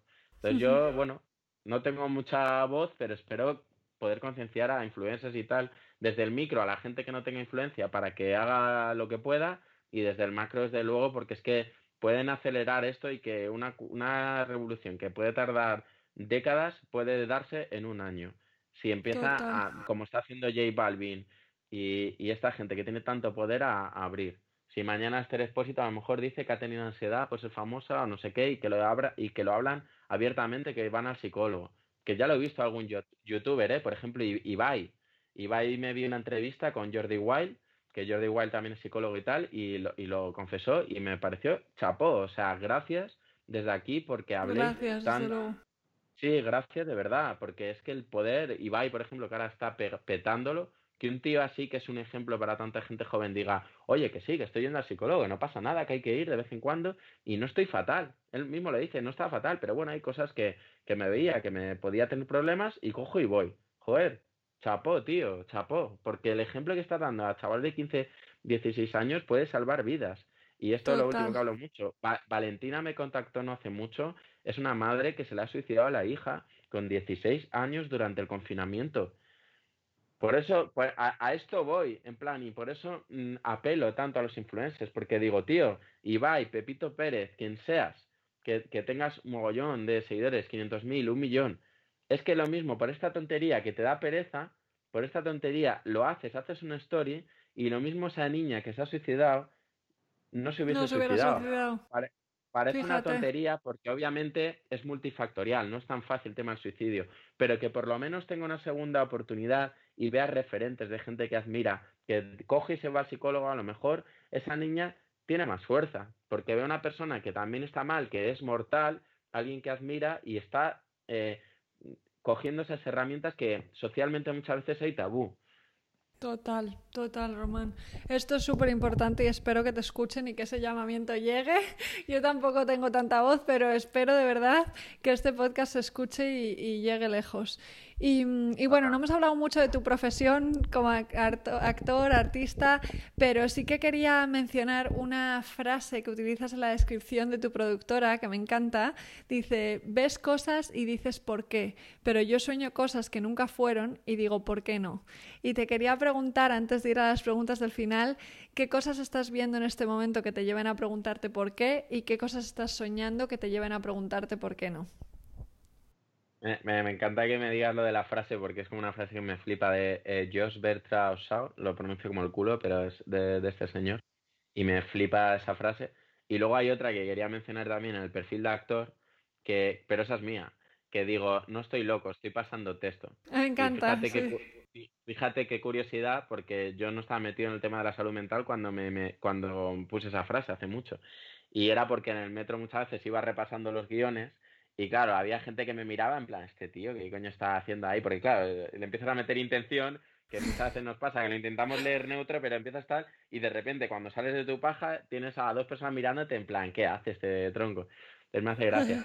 Y cosas que, ¿por qué? Hombre, eh, respecto a esa frase, aunque está muy por el tema de mi productora que se llama Hypnos Films, que toda la etimología por la que cogí yo ese nombre es porque hipnos con i latina, eh, si no recuerdo mal, era el dios o la diosa de los sueños personificados, eh, que por eso me flipaba, porque digo, hostia, me flipa el nombre de hipnos porque es el sueño personificado, ¿no? Y el cine para mí es eso, es una imagen que se personifica además de una forma como muy concreta, ¿no? Porque que me parece o sea, yo siempre he pintado de pequeño y hacía castillos de arena y mis movidas, pero claro, el cine me parece ya como el, el 3.0, ¿no? Porque es como ya sonido, música, actuación, imagen, visual y, y bueno, que me estoy yendo que hablo mucho. Entonces, ¿por qué? Pues eh, yo al final tengo que cerrar obviamente con la salud mental, porque aunque no quiera ser el activista forever de esto, espero que sea la mecha del por qué, porque lo merecemos, porque merecemos tener una vida digna y como siempre dicen y también dicen las compañeras de Somos Estupendas, que, también además ellas tienen bastante influencia, eh, pues dicen, eh, Yaiza, si no me equivoco, ¿no? Una de ellas que es súper maja, eh, no hay salud sin salud mental, que ellas también lo dicen mucho. Y pues qué, qué por qué más grande que ese, ¿no? O sea, si merecemos vivir, no como siempre digo, una vida de flower power, de tal, o sea, problemas los vamos a tener todos, pero qué menos que tener las herramientas y que nos sintamos acogidos como sociedad cuando hay esos baches que todo el mundo los tiene y para todo el mundo, hasta las personas que conozco más fuertes y que tienen más eh, esa intuición emocional, todo el mundo tiene esos baches y esos problemas. Entonces, joder, vamos a abrazarnos más entre nosotros y eso pasa por entendernos y entendernos a nosotros mismos y, y que y yo sueño con una sociedad así, ¿no? De, y desde luego creo que, que, algo está cambiando, quiero ser positivo y que se está abriendo, ¿no? Y que se está empezando a hablar, pero, pero por eso abogo, vamos a meterle un acelerón, ¿no? A mí me gustaría ver de verdad que de repente se reduce significativamente o que hay políticos más allá de, por ejemplo, Blanca, que me contactó una política que político, no sé si aquí está mal dicho política, eh, que me contactó por el tema porque ella realmente eh, me, llamó mucho la atención, porque yo la verdad que creo poco en la política con todo lo que me ha pasado, pero ella personalmente me contó su historia personal de que venía de que ella había trabajado en hospitales y ella, bueno, ella sí que cree la política para cambiarlo. Entonces yo abogo por este factor humano y que se, que se pega un acelerón a todo desde, el, como digo, influencers, youtubers, la gente con influencia y que esto realmente cale la humanidad los políticos y que no le tenga que no se tenga que suicidar la madre de Pedro Sánchez o de nadie influyente que tenga el poder de, de poder darse cuenta que no se está destinando dinero a las cosas urgentes y muchas veces se está destinando a cosas más superfluas porque da votos. Entonces, bueno, sueño, sueño con, con, que realmente importe lo que es urgente según los datos, no lo que nos dicen que es urgente y las preocupaciones que nos quieren crear. Me encanta, me encanta, me encanta. Voy a hacer una última mención que no puedo evitar antes de entrar en las preguntas del final, que es uno de tus trabajos, el corto de Tomboy, en el que está Filipa, eh, que también es Chica Satisfaction. Me gusta mucho la idea de ese corto y creo que ya no solo es Mm, eh, normalizar y hablar de la salud mental, pero también tolerar ¿no? que cada persona es un mundo y que desde ese lugar más amable y más empático vamos a poder em, conectar mucho más y, sentirnos mucho más escuchados, mucho más arropados y mucho más entendidos, que es un poco lo que decías tú durante toda esta conversación, que tú durante todo ese proceso no te has sentido eh, entendido, ¿no? Entonces, si empezamos a hablar de esto y si empezamos a aceptar a todo tipo de personas y los problemas que, y las heridas que tenemos, ¿no? Vamos a poder eh, curar mucho antes y sanar mucho antes. Y bucear esos lugares incómodos que, que, como siempre digo, yo entiendo que a la gente le dé una pereza absoluta. A lo mejor el ven el título de este podcast o de cosas de salud mental y le da una... Yo lo entiendo, porque al final estás en tu día a día y no quieres meterte en, en berenjenales Pero claro, el problema es como te llega a ti, entonces ya vas a estar al berenjenal y no vas a poder salir porque no va a haber herramientas. Entonces, bueno, que no pasa nada por un ratito empatizar y, de, y exigir ese cambio que todos merecemos. Que es que es posible, no, no es algo tan loco, de verdad. Es que es muy sencillo, porque como me lo pintaba Salvadorilla de milagros, no sé qué, pero que, que no, que estas son cosas súper concretas. Empecemos por eso. Además que es que son, yo no soy experto, pero ya se me ocurren como 10 cosas muy mejorables. Y son tan obvias que digo, si yo se me ocurren estas cosas, no te digo los expertos, lo que pueden mejorar la sociedad y la salud de todos. Y como digo, como país nos interesa a todos, porque será un país mucho más rico. Imagínate la gente que trabaja, mi madre sin ir más lejos todo el tiempo que se tiró de baja. Es mucho más caro el tiempo que se tiró de baja que realmente haberle dado los medios que merecía. Más allá de la humanidad. hay gente que se queja, al capitalismo, no sé qué, si es que da igual, lo mires por donde lo mires, desde una forma capitalista también, es mucho mejor atenderlo y meter, eso, y meter, meter esos recursos ahí. Si es que a la larga va a salir mucho más barato. y obviamente va a ser mucho, va a ser mucho más ético y, y, y vamos a disfrutar de, de mayor bienestar todos. Pues con eso nos quedamos. Vamos ahora sí que sí a las preguntas del final, que estas son unas preguntas, Román, que hago siempre, ¿vale? La primera es, ¿quién te ha inspirado especialmente a nivel profesional y por qué? ¿Y a quién te gustaría que entrevistas en un episodio de este podcast? Anda, mira. Eh, vale.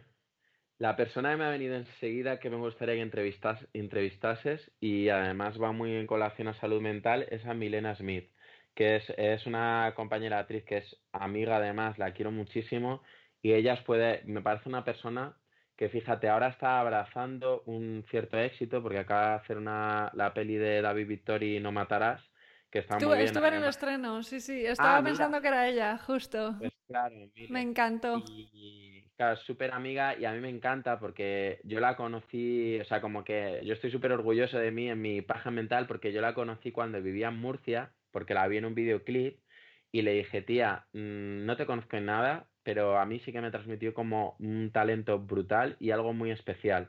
Eh, y ahí, fíjate, ya no tenía formación y tal, ahora se está empezando a formar.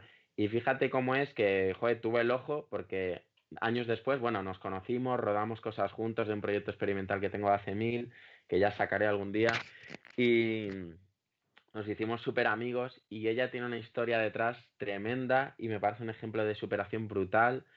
Ha estado, lo ha pasado muy mal, yo lo sé a nivel personal, ya eso sí, os quiere contar ella que os cuente. Y es muy bonito verla abrazar el éxito, por así decirlo, eh, y creo que es una persona que se lo merece mucho y que puede aportar muchísimo valor, ¿no? Esto que está tan de moda ahora de aportar valor, aportar valor, que a veces se dice de una forma como muy superficial, pero desde luego ella creo que, que sería un podcast muy, muy, muy interesante que puede aportar un montón. ¿Y qué era la otra pregunta, perdona? Que es que me ha venido... ¿Quién te ha inspirado? Ah, ¿y quién me ha inspirado? Hombre, a nivel profesional, o sea, no sé, a nivel vital, que es lo que me ha venido más así más rápido intuitivamente, es mi abuelo, porque mi abuelo falleció cuando yo tenía 10 años y era una persona que, que yo cuando falleció me di cuenta que, joder, eh, a mí me parece un crack también, o sea, admiro a la gente como que resurge de las cenizas, ¿no? Y es un poco lo que intento yo, aunque no es nada fácil cuando es en primera persona, pero mi abuelo salió del campo y sin hacer trapicheos ni ser un mafias, eh, consiguió comprar una casa a cada hijo en Madrid, ¿no? A base de curro, de, también era muy inteligente a nivel negocios, eh, y a mí me parece un ejemplo brutal. Y yo fue cuando él murió, cuando me di cuenta de, cuánta gente le quiere. Y más allá del éxito económico, que no, o sea, somos una familia de clase media, tampoco eh, nadie está forrado y tal, pero ya de, salir del campo a conseguir una casa, aunque fuera a las afueras de Madrid y tal, que ahora está más en el centro, a mí me parecía increíble. O sea, yo no, no admiraba a alguien tanto como mis abuelos, ¿no? Y, mi abuelo especialmente porque era un poco el coco de, bueno, tengo este poquito, curraba 100.000 horas al día, o sea, no era regalado, por eso digo lo de broma de sin ser mafias, porque no fue un regalo, fue él, la verdad que se tiró toda la vida trabajando y el pobre al poco de jubilarse pues tuvo un infarto y una mierda porque no, no disfrutó todo lo que se merecía, pero se desvivió por darle una vida mejor de la que él tuvo a sus hijos. Y para mí es un, un ejemplo que incluso lo puedo extrapolar a lo profesional. Luego sí, obviamente, pues claro, hay ejemplos de, de gente que admiro Eh, no que me gustaría parecerme, porque a mí me gustaría ser yo, ¿no? Mi, mi mejor versión de mí mismo, pero sí, hombre, a mí hay gente que admiro, no sé, Bardem a nivel profesional me parece una bestia parda, eh, gente que he visto brillar en clase eh, o en una obra de teatro, como puede ser Javier Godino, creo que tiene, es una persona que, que pese a no ser un actor mega, mega conocido, brilla increíble. Y así podría poner un montón, un montón de ejemplos. Curiosamente me he encontrado muchos ejemplos de clase de gente muy admirable por nivel. Pero sí, sobre todo me quedo, aunque no tenga mucho que ver con lo profesional, con mi, mi abuelo, porque digo, alguien que ha conseguido tanto y sobre todo que más allá de lo económico, porque ya os digo, tampoco es Max Zurenberg ni consiguió hacerse rico, pero sí consiguió para mí cosas currando desde una portería y haciendo pequeñas inversiones, moviendo dinero aquí, esto lo meto en bolsa, hasta no sé qué cosas que a mí, que es desde un punto de vista artístico, me flipan porque desconozco y es como, joder, qué riesgo y qué cojones tuvo de sin tener nada, eh, tener tanto riesgo por, por, un sueño, ¿no? Y, y, con esa inteligencia de cojo este poquito, eh, insisto, curraba 14 horas al día, o sea, eran y, tuvo varios trabajos a la vez. O sea, ya te digo que tampoco era una vida muy envidiable en cuanto a que se mataba porque todo lo hacía por sus hijos. Pero todo para dar un bienestar y, y al final, si alguien estoy agradecido, desde luego es a mis abuelos, porque si yo estoy aquí y, por ejemplo, tengo esta casa que la compró mi madre, es porque mis abuelos salieron del campo con ese sueño, ¿no? De salir de Almería de, de campo a, luchar y, poder llegar a una clase media, ¿no? De decir, bueno, hay cierta estabilidad. Eh, sé que no tiene que ver mucho con tu pregunta, pero es... genial, genial. Me fío mucho de mi primera intuición y desde luego no hay mayor referente que, ese.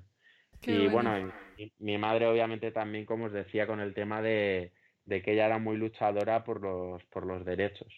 Mm, qué bonito. Personas luchadoras. Em, la siguiente pregunta es, que creo un poco evidente por todo lo que hemos hablado, ¿qué asignatura añadirías en todos los colegios del mundo si pudieras? Hombre, educación emocional la primera. La primera y creo que tendría que ser obligatoria desde pequeños. Porque esto hay que darnos cuenta. O sea, yo mismo me ha pasado de rupturas amorosas no saberlas gestionar y todavía a día de hoy seguro no lo, sé, no lo gestionar, aunque obviamente he aprendido mucho. Eh, y eso pasa mucho, o sea, hay muchos casos de rupturas amorosas que es como de las primeras decepciones que solemos tener cuando somos pequeños, ¿no? O rechazo, simplemente rechazo, que no se sabe gestionar. Entonces, joder, es lo que digo siempre, si es que esto para mí está por delante que sumar, o sea, está por delante. Totalmente de acuerdo. Entonces, esa, desde luego, y obviamente también primeros auxilios, porque es algo que yo como he sido socorrista, cuando yo me acuerdo de sacar puros dieces en el, porque hice el curso por la Cruz Roja y sacaba puros dieces que a los profesores era como el alumno preferido. Fíjate que otras asignaturas en el colegio eh, tenía mucha desidia y sacaba muy malas notas en otras cosas, en otras buenas, pero cuando veía pasión, como era el tema del socorrismo, a mí me lo enseñaron tan bonito que yo decía, pero esto cómo no me lo han dado en el colegio. Y desde luego, joder, si alguien se atraganta tienes que saber, tienes que saber eh, hacer la maniobra de Heimlich o hacer el, o sea, las cosas súper básicas, ¿no? O, un RCP, tienes que saber hacerlo. Total. Eh, cosas súper sencillas. Eh, pero desde luego la educación emocional lo pondría incluso por delante, las pondría casi a la par, pero educación emocional casi, casi incluso desde más Porque sí, porque a lo mejor el tema de primeros auxilios lo pondría ya con cierta edad, pero la educación emocional creo que se debería dar desde pequeñitos. Ya desde la, primera, desde la primera frustración de no me han comprado este juguete, que para ti es un mundo, desde ahí, de... Vale, ¿Qué, ¿qué, experiencia pasada no querrías repetir que ha cambiado tu vida para mejor?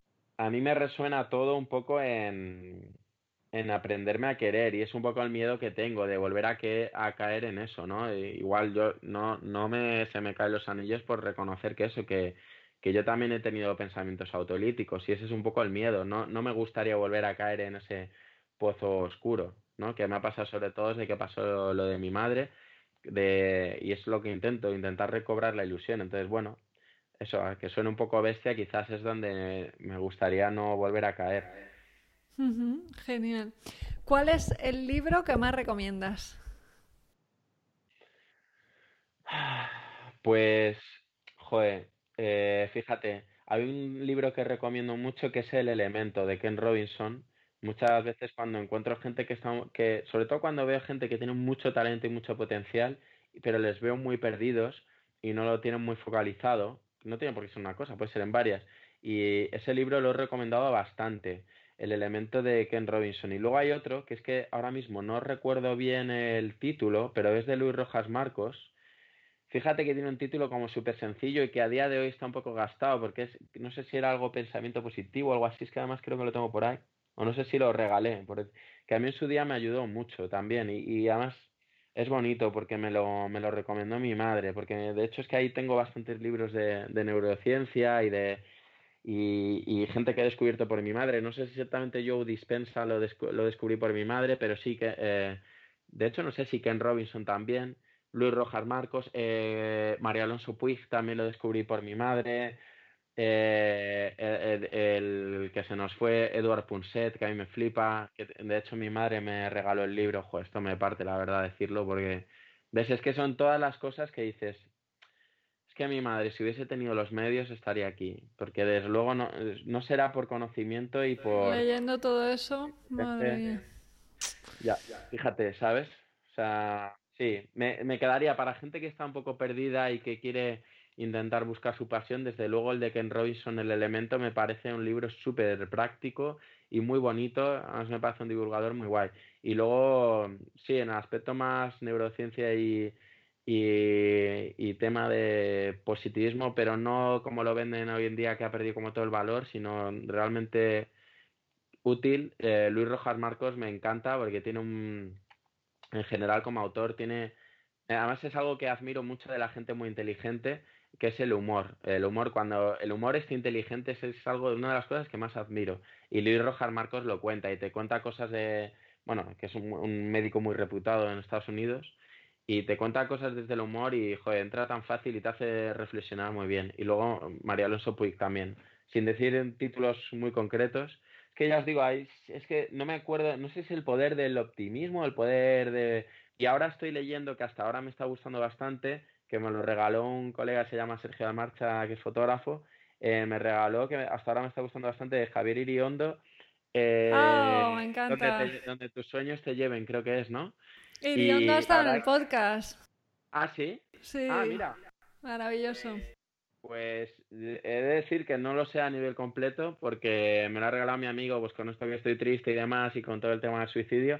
Y aunque he de decir que me ha hecho llorar muchísimo porque voy por el inicio y es que hay encuentro unos paralelismos brutales con lo de mi madre, eh, porque bueno, hay una, sin hacer muchísimo spoiler, hay una metáfora con dos escaladores, ¿no? Y, van atados por una cuerda. Y yo me siento totalmente que yo iba atado a mi madre porque estábamos solos y bueno, pasa una cosa tremenda en el libro y yo me hinché a llorar porque me digo, es que esto es mi madre y yo, es mi madre y yo y, al final yo también me estoy, o sea, estoy pidiendo perdón a mi madre y como te digo, me ayudó mucho lo de darme el hombre este que llamó al teléfono de prevención del suicidio, eh, porque me doy cuenta que mi madre estoy segura que se equivocó y estoy intentando conseguir pedirle, perdón porque muchas veces sigo la rabia de cabrona, ¿cómo me has hecho esto? ¿Cómo te has hecho esto? Me cago en todo.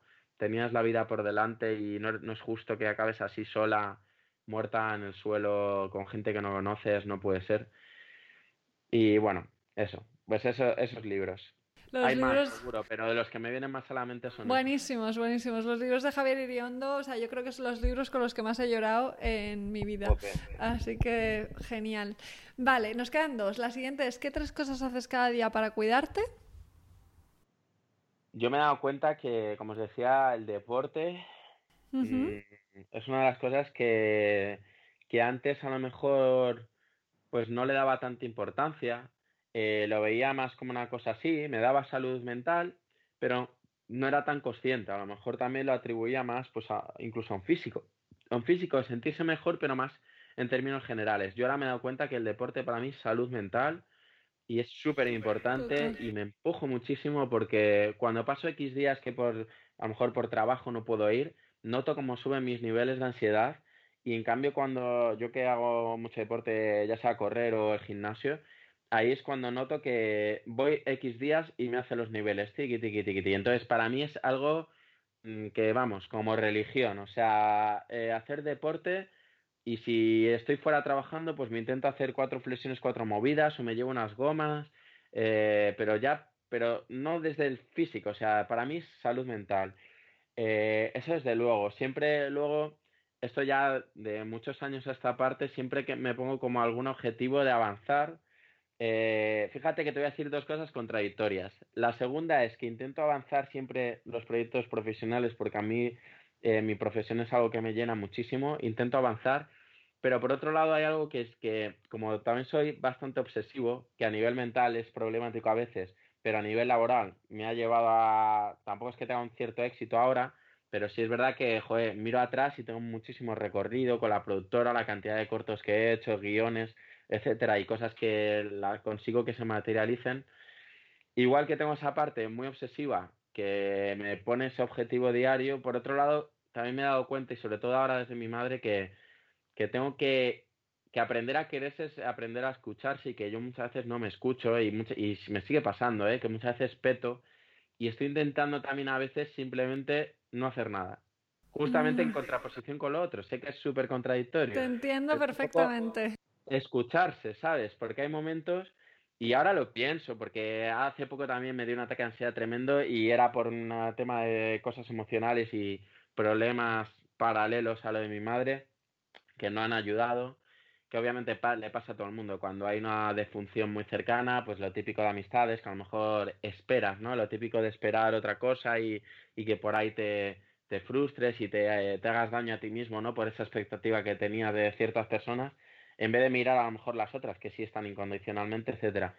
Y, y yo ahora lo pienso mucho, digo, joder, creo que me merezco pegarme de repente un viaje, aunque sea cuatro días, y es algo que tengo pendiente y lo tengo que hacer para estar relax, yo solo, de relax, de conectar con la naturaleza, que es algo que de verdad no lo he dicho y también ayuda un montón. Y de, de, ver un atardecer, joder, a mí es algo que, como has dicho en, en, la introducción, me flipa la luz, de siempre soy un friki, un junkie de la luz.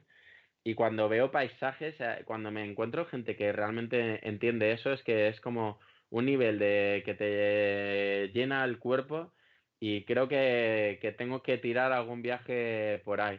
Entonces, bueno, eso, como de intentar volver a uno mismo, quererse, pero desde lo concreto, ¿no? Desde, venga, me voy a hacer este curso, o, o si no tienes dinero, pues intentar hacer otra cosa. De, de, eso, de quererse desde lo más mínimo, desde, bueno, hoy menos, y escucharse, de hoy me noto más acelerado, estoy con pensamientos recurrentes todo el rato que me están haciendo mierda, intentar, ¿sabes? Intentar, por un lado, aceptarse, decir, vale, sí, es verdad, estoy... Y, luego hablar, ¿sabes? Sé que estoy diciendo un montón de cosas. Hablar que yo como hablo poco, pero hablar con los demás, de no soltar la mierda de intoxicar a otra gente, pero sí de desde ti, desde la humildad de decir, jo, pues tío, me un amigo, una amiga de, ojo, pues mira, me encuentro mal, ¿sabes? Y que también saber escuchar cuando ellos lo necesitan, ¿no? Total. Pero bueno. Muy importante. Me encanta, Román. Última pregunta es, eh, ¿qué es para ti la satisfacción? Eh, qué bueno, satisfaction. Pues satisfacción. Yo me di cuenta con. Y esto es muy bestia, me di cuenta cuando falleció el compañero Ricard Hill, que era un alma de luz, era un actor precioso, aparte de súper profesional, con una vis cómica brutal.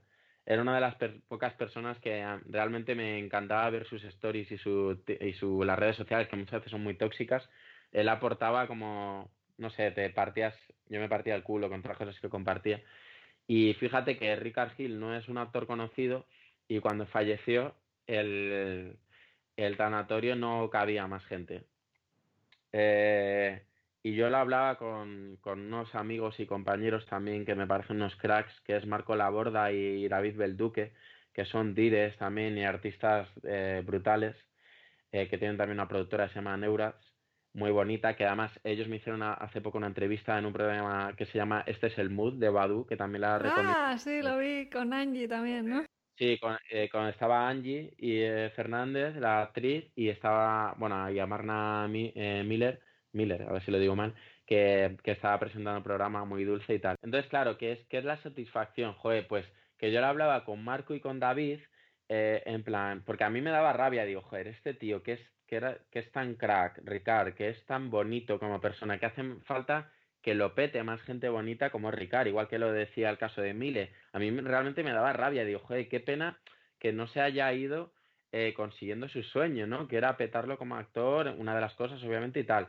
Y en realidad me dio eh, como que reflexioné con David, además creo que fue David el que lo dijo, en plan, tío, mira, pero mira lo que ha conseguido, ¿no? Y eh, tener un tanatorio petado, sin ser un actor súper influyente a nivel medios y tal, eh, ha conseguido juntar a toda la industria mm, sin ser conocido y, está, y estar llorándole porque era un tío muy, muy, muy querido. Y desde luego la satisfacción seguro que es eso, ¿no? Sentirse querido. O sea, creo que esa es la mayor satisfacción que puedes tener en vida. Porque si, si pasa eso, y espero que no tenga que morir nadie para que eso pase, que también eso es lo que hay que abogar, ¿no? Que sea en vida. Pero si pasa eso, desde luego es un síntoma de que algo estás haciendo bien en tu vida y por eso es mejor que llegue en vida, no cuando nos muramos, y que haya esas señales, ¿no? De sentirse querido. Y eso para mí yo creo que es la mayor satisfacción de sentirse querido. Además, yo creo que es como una de las, uno de los mayores objetivos vitales que tenemos todos, ¿no? Como, joder, si sentirse querido es esa cama, ¿no? De, caliente que, que todos nos indica que algo estamos haciendo bien. Para mí es la satisfacción, desde luego, ese calor, ¿no? Qué bonito, Román. Yo estoy de acuerdo que la satisfacción tiene que ver mucho con la conexión y con ese eh, amor, sentir amor, ¿no? De otras personas. O sea que genial, maravilloso. Me ha encantado escucharte y todo lo que has compartido me parece mm, esencial, fundamental, necesario, importantísimo. Así que esperemos que llegue muy lejos y muchas gracias. Nada, gracias a ti y perdón por la verborrea que sea que hablo por los codos. Pero me ha encantado, me ha encantado escucharte, de verdad, de verdad, de verdad. Y quiero, y quiero agradecerte personalmente, Isi, aunque ya te lo dije la otra vez, que muchas gracias por la labor que haces, que cuando estuve en Satisfaction sabes que era un momento muy duro, igual que ahora sigo en un momento muy jodido, no lo digo desde el victimismo, sino porque es verdad, porque un suicidio son muchos altibajos, llevo dos meses otra vez que me ha pegado bajón, pero darte las gracias por tu labor y qué bonito que haya gente que tengan su pasión tan alineada con ayudar a otros, como lo mm. haces tú. Así que gracias, gracias, por este podcast y por y te lo vuelvo a decir, ya te lo dije en privado, pero te lo digo aquí que todos lo escuchen y si podéis eh, eh, de verdad que además que me da rabia porque en el tema del coaching hay tanto vende humo, ¿sabes? Que de verdad si podéis hacer los cursos de Easy alguno, aparte de las cosas gratuitas que da, de verdad lo recomiendo y no es peloteo ni nada, sino porque lo tiene muy bien montado la de Satisfaction en el aspecto de que es muy concreta y te va a dar herramientas concretas que ya a lo mejor es el momento o no de utilizar una parte o otras o todas, pero seguro que te va a ayudar por lo menos para poder tener dirección. Como digo con el libro del elemento de Ken Robinson, o si quieres desarrollar un negocio, no solo para estar bien, no tan así como difuso, ¿no? Como muchas veces el coaching, sino para si quieres desarrollar algo, yo os lo recomiendo un montón, porque os va a dar herramientas sutiles que muchas yo creo que son muy poderosas. Así que nada. Muchas gracias, Román. Qué ilusión escucharte, de verdad. Me hace mucha ilusión. Hasta aquí ha llegado el episodio con Román Reyes. Espero que su llamamiento llegue, cale y tenga un efecto para concienciarnos. Cerramos año eh, de Satisfaction Podcast con el episodio número 40 y te voy a invitar a suscribirte si te han gustado todos estos episodios para que puedas seguir creando. Feliz 2021, mucho amor y satisfacción.